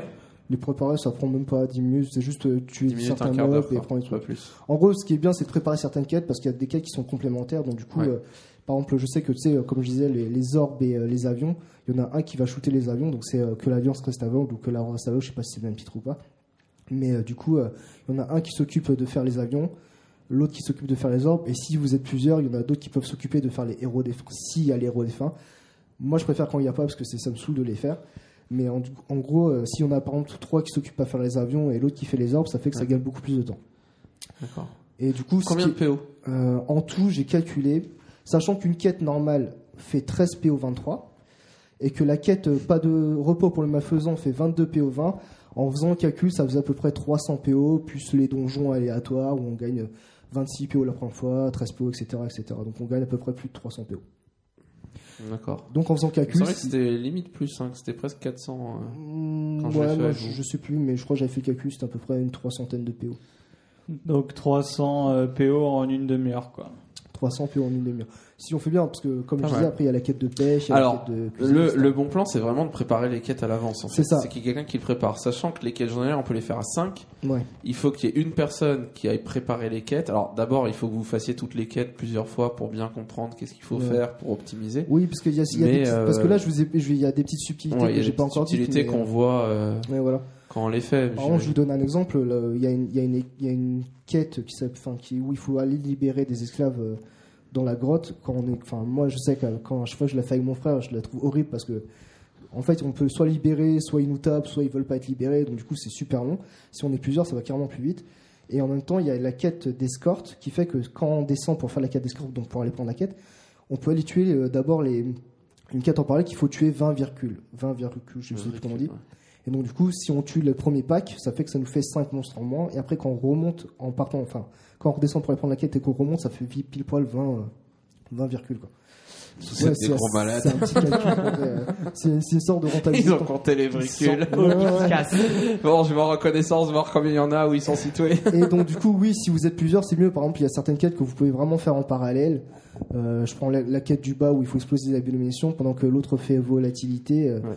Il peut s'occuper de ça. Enfin, je sais plus, c'est volatilité. Oui, c'est ça, c'est volatilité. Donc, une personne qui prépare, ouais. et ensuite, il invite, il invite tous ses potes à venir, il fait un groupe de 5, et en 30 minutes, euh, ça veut dire donc euh, Ouais, en ça. tout 1500 PO, quoi, sur tout le monde. Sur les cinq oui, personnes, oui, c'est ça, ça doit faire à peu près 1500 C'est énorme. Et donc du coup, euh, ce qui est très bien, c'est qu'en plus, euh, par exemple, les deux dernières quêtes, il y en a un qui s'occupe de volatilité, vola- volatilité et l'autre, euh, le- les quatre autres personnes s'occupent à faire péter les mobs, etc. Quoi. Bon, ta, ta mission pour la prochaine fois, c'est de monter un 80 dans l'Alliance pour voir si c'est les mêmes quêtes, parce qu'il y a peut-être des quêtes différentes. hein. Et ceux qui sont dans l'Alliance, ils ont intérêt Non, à, euh, vu que à je me faire leur propre chemin. euh, non, leur mais vu que je me suis fait défoncer euh, par euh, par l'alliance pendant que je faisais mes par des membres de l'alliance pendant que Ouais, je tu le faisais mes cherchais quêtes. bien. Non, je cherchais bien, c'est ça, ouais. Je déteste l'alliance. Donc voilà, c'était la rubrique euh, gagner des sous et euh, La rubrique optimisation. La rubrique farmer chinois. Ouais, c'est ça. Très bien, merci beaucoup. Eh bien, on est arrivé au bout de ce podcast. Alors, quelques news pour finir, euh, des news un peu euh, plus ou moins proches du jeu. Euh, vous savez que vous pouvez acheter. Je sais, je m'arrête jamais. hein. Ils en peuvent plus on là. Ils sont en de début, mourir. là, tu on vois. est à On quoi va Deux finir. heures Attends, Oh là, on on est à trois heures bientôt de podcast. D'accord. Euh, je me dépêche. Vous savez que vous pouvez acheter Cataclysme euh, en version digitale, donc en téléchargement. Et euh, comme ça, vous pré-téléchargez le jeu avant même qu'il soit disponible pour pouvoir jouer à minuit euh, le soir où les serveurs ouvrent directement sans avoir besoin d'acheter, d'aller acheter le jeu ni de le, le télécharger. Maintenant, si vous êtes comme moi et que vous êtes un peu fétichiste des boîtes et des boîtes de jeux vidéo et que vous aimez avoir les boîtes sur votre étagère, vous pouvez acheter le jeu en magasin, mais quand même commencer à précharger le jeu. Une astuce qui a été dévoilée, je crois que je l'ai vu sur WoW Insider, mais je crois que c'est sur les forums que d'où ça vient. euh, c'est que et Blizzard a approuvé le fait qu'on pouvait le faire. euh, vous pouvez ouvrir votre un fichier dans le jeu qui est dans le répertoire de World of Warcraft slash WTF Et à l'intérieur, vous avez un fichier qui s'appelle config.wtf qu'il faut éditer avec le bloc-notes.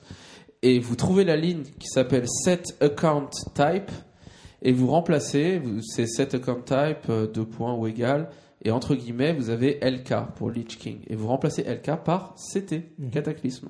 Et là, instantanément, direct, quand vous allez lancer le launcher, vous allez avoir déjà 780 mégas à télécharger, peut-être plus par la suite, euh, qui va correspondre finalement à- au fichier de Cataclysme. Et ça, on peut le faire dès maintenant. Et ça, on peut le faire dès maintenant. Moi, les D'accord. 780 mégas sont déjà téléchargés euh, sur mon PC, dans un coin. Je crois que vous l'avez fait aussi. Alors voilà, c'est un peu ce truc-là, c'est un peu un mystère. Est-ce que vraiment ça va marcher ou pas? L'astuce a été donnée. Les gens de Blizzard ont dit qu'ils n'étaient pas contre l'idée qu'on le fasse. Est-ce que vraiment ça va aller jusqu'au bout? Est-ce que le soir on va acheter le jeu à minuit aux Champs-Élysées Est-ce qu'il y aura, euh, quand on va rentrer, on n'aura même pas besoin de mettre le CD dans notre lecteur?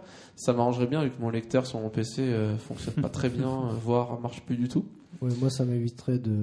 Enfin, ça, justement, ça, ça, me- ça me permettrait pardon, de pouvoir jouer directement. Et je serais Ouais. super content. ouais. D'être Ouais. 85 euh, à 2h du matin. Ouais.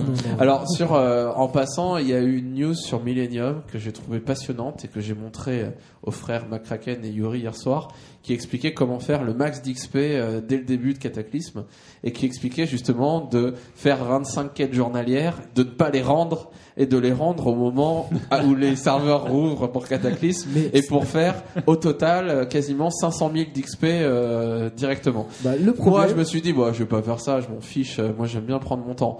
Mais les frères de l'optimisation, ils ont été très intéressés. Ils ont dit, on va le faire. Par contre, le problème, c'est que justement, en parlant du marteau d'Orgrim, j'ai appris que pour Cataclysme, il serait détruit. Ah. Or, si le bateau est détruit, il n'y a plus de quête. Et euh, donc 25 quêtes journalières à aller chercher, dilemme, dilemme. dilemme, dilemme. Bah, écoutez, euh, vous hein. allez tester et puis vous nous direz le mois prochain si ça a payé ou pas. Tiens, euh, ce, ce même propos pour ceux qui veulent monter les métiers, oubliez pas d'avoir une- un petit stock de réserve de, des maximum de, de compos euh, que, que votre niveau permet pour pouvoir immédiatement enchaîner euh, sur les prochaines recettes, etc. que- qu'on aura quoi. Ah, ça doit faut que je mette un fond de la carbonite alors. Voilà. Et du titane, du titane de.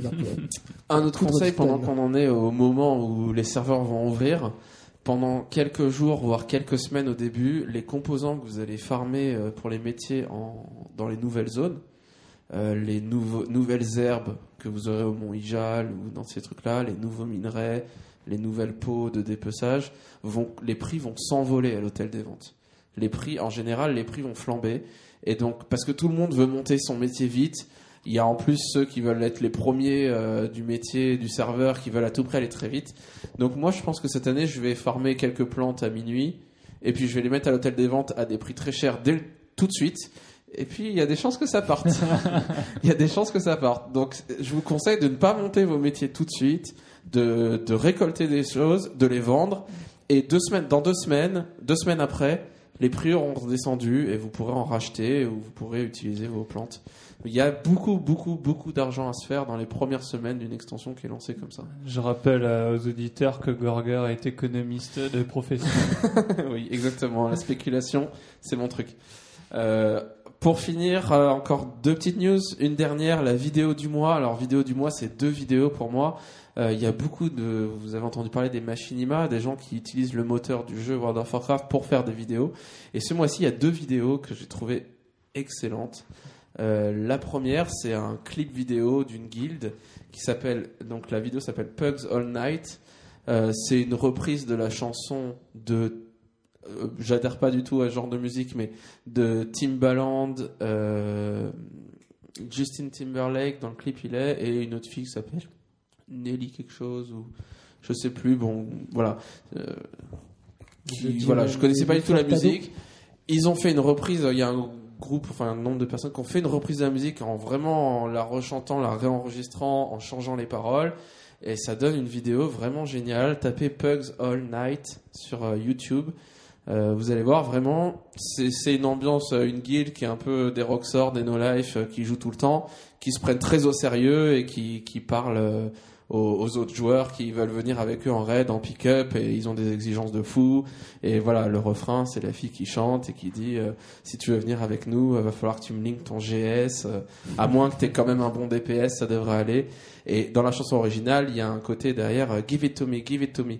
Et là, c'est Link it to me, link it to me. Donc, linkez-moi votre GS. Donc, c'est, j'ai trouvé ça assez drôle et vraiment bien réalisé. Deuxième vidéo qui est rigolote, c'est la vidéo Zerg versus World of Warcraft. Je vous laisse découvrir. Euh, l'idée, c'est euh, le monde de World of Warcraft qui est assailli par les Zergs.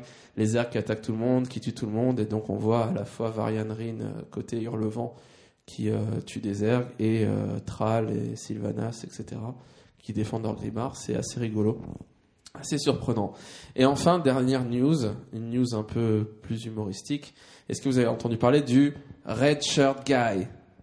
Le Red Shirt Guy, le mec, Le mec au t-shirt rouge. rouge. Non, je sais pas. mec au t-shirt rouge, ça vous dit quelque chose? Non? Rien du tout? Rien. le mec au t-shirt rouge, qu'est-ce que c'est? Alors, le mec au t-shirt rouge, c'est pendant la BlizzCon. Vous savez, il y a toujours des questions-réponses. Donc, les gens font la queue. Et dès qu'ils sont devant, il y a les développeurs qui sont sur l'estrade et il y a un quart d'heure, une demi-heure où ils posent des questions. Et il y a un mec avec un t-shirt rouge qui a posé une question. Et alors, vous pouvez regarder la vidéo, vous tapez Red Shirt Guy sur euh, YouTube. Euh, le, mec qui pose la question, il est un peu coincé, un peu terrorisé, euh, il est stressé, il a sa voix qui est un peu aiguë, qui parle un peu sur un ton monocorde aigu, et il pose une question vraiment... le, le, le mec qui connaît l'histoire de Warcraft sur le bout des doigts et qui pose la question à Chris Metzen et son associé, je sais plus comment il s'appelle, le- nouveau qui s'occupe du lore. Donc Chris Metzen, celui qui s'occupe de l'histoire, du background, qui a créé toute l'histoire de Warcraft, toute la mythologie de Warcraft. Le mec qui connaît tout ça par cœur sur le bout des doigts. Et il lui pose une question sur euh, le chef de je sais plus quelle tribu dans les nains qui a fait ci ou ça, que dans un roman, euh, il est, on le voit, alors que dans le jeu, euh, dans un roman, il est mort et il se passe quelque chose, alors que dans le jeu, il donne une suite de quêtes à un endroit précis, etc. Donc il y a une incohérence, un truc qui colle pas dans la chronologie. Et il parle avec une voix vraiment euh, monocorde, donc tout le monde s'est foutu de lui sur YouTube et s'est moqué de lui. Il est devenu connu, voilà, le Red Short Guy. Et, euh, et donc, il y a, ce qui est incroyable quand on voit cette vidéo, qui est un peu impressionnant, et le mec s'est fait applaudir à la fin, c'est que les mecs de Blizzard, ils sont un peu un collab sur leur série. Et il a posé la question, Chris Metzen a regardé, il a demandé conseil à son voisin, à dire... euh, et ils ont répondu, mais il était mort. Et l'autre, euh, le Red Shirt Guy, donc dit euh, bah non, et il explique et il démontre pourquoi. Et donc Chris Metzen dit euh, ok, bah, merci d'avoir fait remarquer, il va falloir qu'on corrige ça. et donc voilà, ils, réussi sont, à les voilà, coller, ils ont réussi à les coller quoi. Et, euh, et donc le mec, c'était, c'est l'ambiance BlizzCon, donc tout le monde applaudit dans tous les sens, etc. Sauf que ça fait un peu de bruit cette histoire parce que tout le monde se moque un peu de ce mec, euh, voilà, le gros nerd euh, qui connaît l'histoire et tout, et qui a une voix monocorde et vraiment une voix de canard. euh, il a l'air vraiment coincé, quoi. Et du coup, euh, n'aimant pas très bien comment il était devenu, euh, n'aimant pas ce qu'il était devenu le Red Shirt Guy, il a fait une deuxième vidéo sur YouTube de lui qui se filme où il parle et où il explique, il parle normalement, et il explique qu'en gros c'était le stress qui faisait qu'il parlait de manière ridicule comme ça et qu'il est passionné par Warcraft, qu'il adore l'histoire et que c'est pour ça qu'il s'y connaît autant, mais que c'est un mec normal, que c'est pas un fou, qu'il est normal, etc. Donc voilà, le mec il a dû, euh, ça a dû lui peser lourd de se faire insulter. justifier. ouais. Voilà, il s'est justifié, donc c'est assez marrant. Et ce qui est apparu à la suite de cette histoire, c'est que le personnage en question, alors je sais, je crois que c'est celui-là, hein, le personnage en question dont il a parlé, donc c'est un nain, je crois, il apparaît à un endroit dans le jeu, dans la bêta de Cataclysme, euh, donc qui est, euh, je sais pas si c'est par Ironforge, je sais plus où est pris screenshot, donc il apparaît maintenant, on le voit. Et à côté, il y a un mec en t-shirt rouge qui s'appelle le, le fact-checker. Donc le, le mec qui vérifie les faits, Les faits, il, ouais. vérifie qu'il n'y a pas d'erreur. Et donc le, ce mec, le Red Shirt Guy, est maintenant dans la bêta de Cataclysme. Est-ce qu'il va le rester? On ne sait pas. Mais voilà, il est devenu euh, une célébrité en son. Il a eu son moment de gloire, un peu comme l'époque. Comme euh, euh, Leroy, Leroy et- Jenkins, et compagnie, euh, ouais. voilà, un peu la même chose. Un petit mot de fin pour euh, le podcast? Quelque chose à dire? Vous avez apprécié enregistrer ce podcast? Pour une première, ça va, c'était Pour une première, c'est pas mal. Ça vous a plu? Ouais, on arrive à la fin de la réserve de coca, là, ça tombe bien. Ouais, donc euh, va falloir y aller. Alors, euh, il est 21h, en plus on est en retard, on a un raid ICC hard mode ce soir. On, on commence les hard mode pour la première fois. Donc on va se laisser ici. On vous souhaite euh, un bon mois. J'espère que ça vous aura plu, que ça sera pas trop long et que euh, voilà. Et on se retrouve le mois prochain, probablement une semaine après la sortie de Cataclysme. Ouais, je pense que ça nous laissera le temps de voir, euh, Voilà, ça nous laissera le temps d'avoir un peu nos impressions et puis euh, voir si l'image a été EP. ouais, en espérant. Voilà, on vous souhaite une- un bon mois. Jouez bien sur World of Warcraft, amusez-vous bien. Plus plus. Plus plus à tous. Salut, Allez, salut, au revoir. Salut, ciao ciao. Salut. Bye bye.